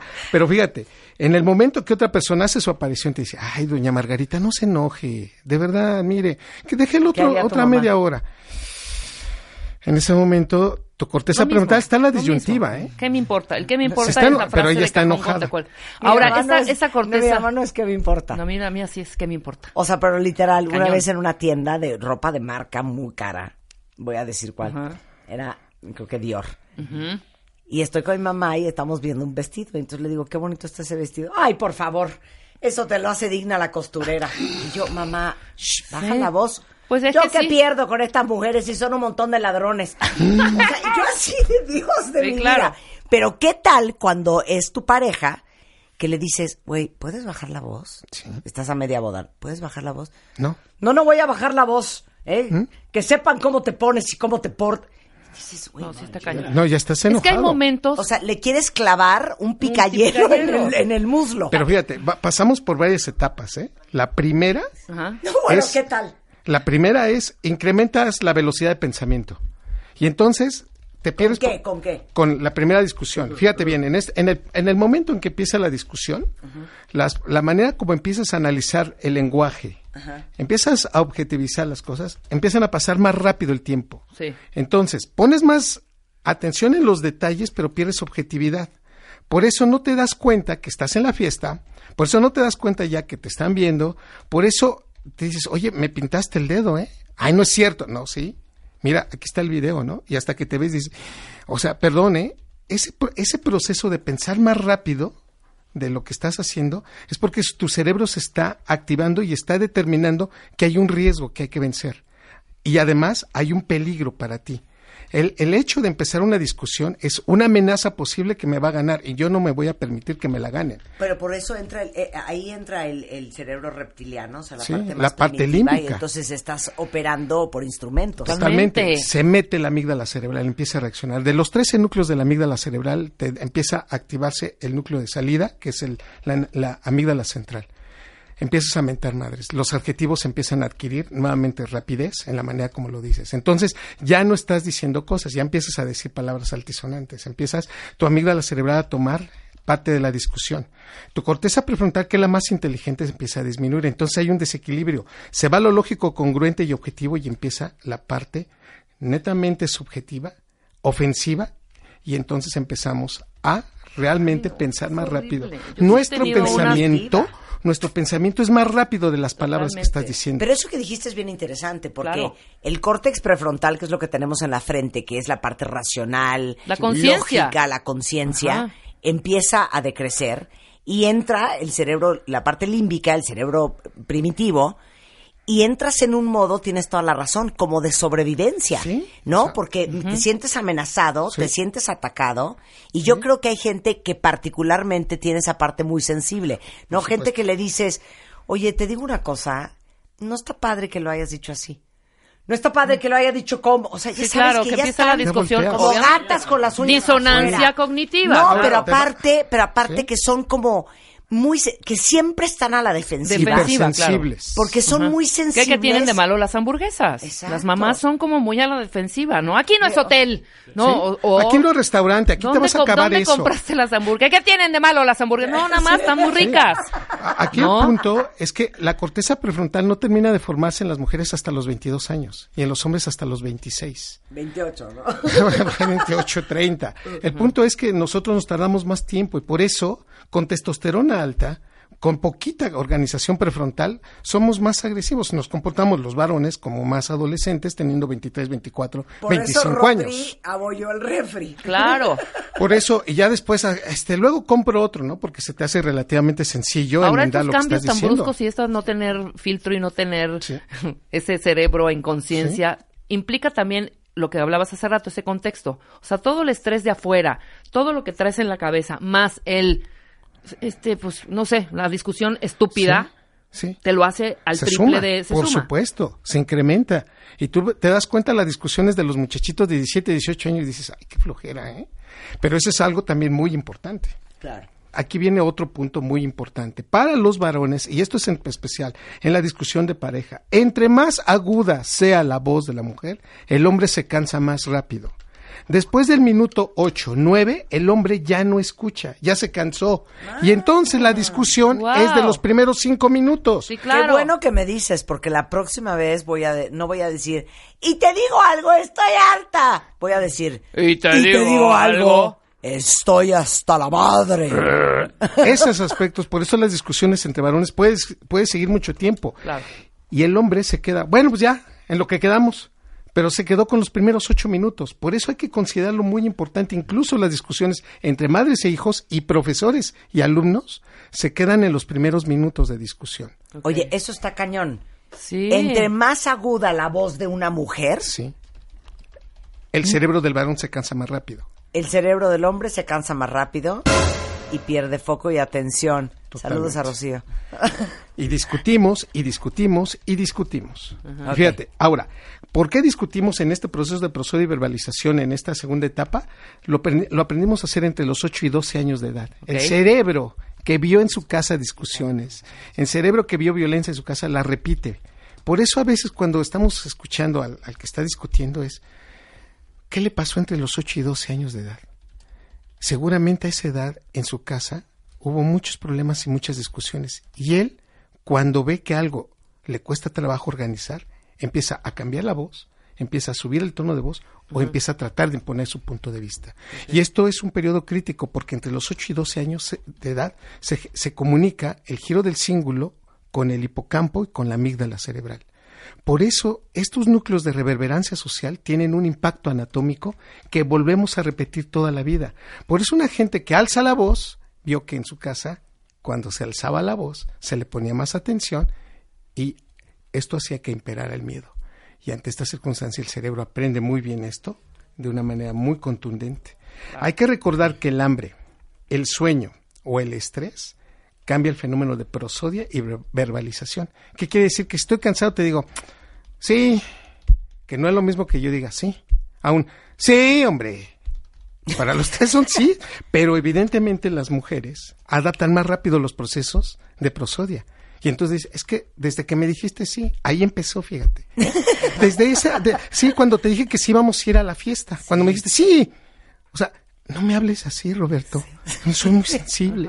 claro. Ahora, hay que considerar, y lo digo con todo respeto, la prosodia, la, ¿cómo? La Siento que los prosodia hombres es- no entienden la prosodia. la, ¿eh? la prosodia Sí, es cómo cantamos no. el lenguaje. Los hombres nos cuesta más trabajo. La mujer lo detecta de- desde los 500 milisegundos. Un mensaje prosódico bien, bien diseñado, la mujer lo entendió. Perdón, no. paréntesis. Por eso basta que nuestros hijos nos llamen y nos digan, hola ma, que en ese momento sabes que algo está pasando. Por supuesto. Claro. ¿Qué tienes, mi amor? Es que no me siento bien. ¿Qué tienes? mi- Y nada más te dijo hola ma, ¿eh? Sí, claro. Ese hola ma de nuestros hijos, tú sabes si está triste, si está cansada, si le duele algo, si está pasando Claro. algo, si, lo que sea. Eso es prosodia. Totalmente. La manera como cantamos el lenguaje. Sí, hola ma, hola ma, hola ma. Claro. Esa manera, son los tres los mismos. ¿Y pero cuántas veces no les ha pasado con los hombres en nuestra vida y los amamos, señores? Sí. Eh, que dices, sí, como quieras. Y te dicen, órale va, entonces sí vamos a la carne. Tú, Sí, claro, o sea, no, ¿cuál entendiste. parte del hola, sí como quieras, Ajá. y mi tonito no entendiste? Sí. Era No, un tono de decir, no, pero- pues entonces pero ¿a es que me dónde acabas de quieres decir ir? que sí. No era así. No, pero tú me dijiste que sí. Es que no era con esa intención. Claro. No funciona la prosodia. Exactamente, Sí, claro. para nosotros nos costó más Prosodia, cuenta bien, Bueno, les cuesta, les cuesta Ahora, más trabajo. hipocampo más grande en ella, se acuerdan de más cosas. El hipocampo es 25% más grande en ustedes. Por eso hacen una asociación inmediata, memoria, recuerdos, asociación, voz, eventos, aromas. Para ustedes las mujeres es muchísimo más rápido este Totalmente. proceso. Contamos las veces que llegó tarde, contamos las veces que no contestó el teléfono. Y la asocias con lo mismo Sí. que acaba de pasar Sí, como ahorita. hace dos años que Sí. tampoco me contestaste el mensaje, ya ¿sabes? Ay, no, no, no, no. Los hombres tenemos 80% más grande la amígdala cerebral. Por eso rompemos, cuando ya rompemos, somos iracundos, posesivos y dominantes. O sea, suena No, a ver, justificación. espérame un segundo, espérame un Sí, segundo. sí, suena, Suena justificación. justificación. El hipocampo de la mujer es 25% más, Más grande, grande. por ende, Recuerda Tienen más, más cosas. memoria. tienen más memoria y asocian con más rapidez. y asocian con más rapidez. Ok. Contraparte, el varón tiene la amígdala cerebral 80% más grande. Por eso tiene las mechas más cortas. Operas más desde el córtex prefrontal, desde el cerebro límbico, desde la amígdala, desde el hipocampo, desde el cerebelo. ¿Es porque así naciste? O sea, hay gente Sí. que su cerebelo es más participante que la de otro. Sí. Hay alguien que opera más desde el córtex Sí. prefrontal que desde la amígdala o el voy- hipocampo. Sí, claro. Te voy a decir, las personas que más discuten en forma irracional son las que menos preparación tienen. En la 100%. ¿Sabes qué? Un aplauso para el doctor Eduardo Calixto. Ay, Entre más experiencia tienes, claro, más viajes, mayor diversidad cultural, Vocabulario. aprendes a controlar muchas cosas. Pero las personas Empiezas a discutir. que no tienen preparación, incluso hasta les cuesta más trabajo entender un punto de vista. Todos alrededor Claro, te dicen, claro. ya te entendimos, sí es cierto, tienes razón, y el otro, no. No, ¿sabes estoy qué? de acuerdo. No es cierto, No no, estoy es de cierto, acuerdo. fíjate, ¿eh? Te digo una cosa, no hay nada más disquiciante que discutir con alguien que no es inteligente. Y entonces se nos va ahí el, ter- el término. En, la- en el momento que estamos gritando, es un, un proceso donde no analizas objetivos. ¿Sabes Solamente? Ya- descripciones. Ya, vamos a divorciarnos todos. Avientas las cosas y dices, bueno, ya. Claro, Sí, falta un poco más de... actos de contrición. Y No, son bueno. horas para poder tratar de que entienda el punto algunas veces, ¿no? O sea, de jalarlo otra vez y que se haga una discusión que sea efectiva. ¿O no les ha pasado que Hijo. dicen, por ejemplo, te digo algo, no está padre lo que acabas de hacer, es súper pasivo-agresivo? ¿Cómo? Se voltea y te dice, Claro que ¿qué es pasivo-agresivo? Ah, no, pues ya valió. Corte Ya ahí, güey. te das cuenta que llevas 40 minutos explicándolo lo que es pasivo-agresivo, él discutiéndote la definición de pasivo-agresivo Y perdiendo en vez el de foco estar del rollo. the. Ahora sí que, como dice mi hermana Eugenia, más issues que Vogue. Exacto. Y finalmente esta parte, o se va a la parte Precioso, tiene patológica más issues que Vogue. de violencia y golpes, en donde ya se perdió totalmente la prefrontal, nos vamos entonces a un sitio en donde no puede durar más de 20 minutos. Ok. Este individuo, si dura más tiempo así, ya habla de un trastorno de su personalidad. Más de 20 minutos. Más de 20 minutos. No puede. Entonces ya no verbaliza y entonces quiere imponer con base a golpes. Ok. Entonces, esto hay que recordar que lo hacen más los varones, pero también lo pueden hacer mujeres porque aprendieron ese proceso en su primera infancia y se pueden poner en esa agresión. Y finalmente nos llega una etapa de llanto. 75% de esto es más frecuente en mujeres y 90% depende del ciclo menstrual. Ajá. ¿Qué significa Cuando esto? estamos hormonales. Que cuando ya están en la etapa progestacional lloran más fácil. ¿Por qué? Poca madre que me dijiste eso. o sea, no. Yo no lloro de tristeza, yo lloro de berrinche de y de enojo. frustración pero fíjate, y de furia. pero tu cerebro está queriéndole decir al No, otro yo no que sus neuronas en de espejo deben tranquilizarse. El llanto automáticamente, si hay buena salud mental en el otro, lo tiene que tranquilizar. Si el otro sigue gritando y sigue manoteando, quiere decir que no tiene buena salud mental. Un cerebro que es sensible a las lágrimas del otro empieza a manifestar una disminución de su enojo. La discusión se tiene que parar. pues Ah, yo entonces, ¿qué opinas? ¿Qué tal la gente cuenta bien desde que empiezas tú con tus lagrimitas y te dicen, ¡ay, Ah, vas ya. a llorar otra vez! Ahí vas a empezar me con vas la a manipular y eso no está. Ta- Se ¿Pero abre un paréntesis. miedo- miedo? En este momento su corteza prefrontal no es sana. Ok. Tu persona, tu enamorado, tu amante, tu novio, tu esposo no tiene buena salud mental. ok. Y en este momento te das cuenta que si tus lágrimas no lo conmueven o no lo paran, Sí. esto Y ni llores, no ¿eh? imagínate. 500 milisegundos de la primer lágrima el cerebro tiene que reconocer que ya se pasó. Ay, no, sí. 500 mil, estamos hablando de medio segundo, por favor, Depende del contexto de la llorada. pero en si te términos lloran en el generales. trabajo, es de- o sea, no llores, nos damos ¿eh? cuenta que la persona que llora trabaja su cerebro más rápido, se va a cansar y por eso la discusión se va a acabar. Paréntesis. Esto excluye llorar en el trabajo. Exacto. En el trabajo Con no el se jefe, llora, ¿eh? no, nunca. No se llora jamás en el trabajo. No, jamás. Nunca. No, ya no estamos en la primaria. Nunca.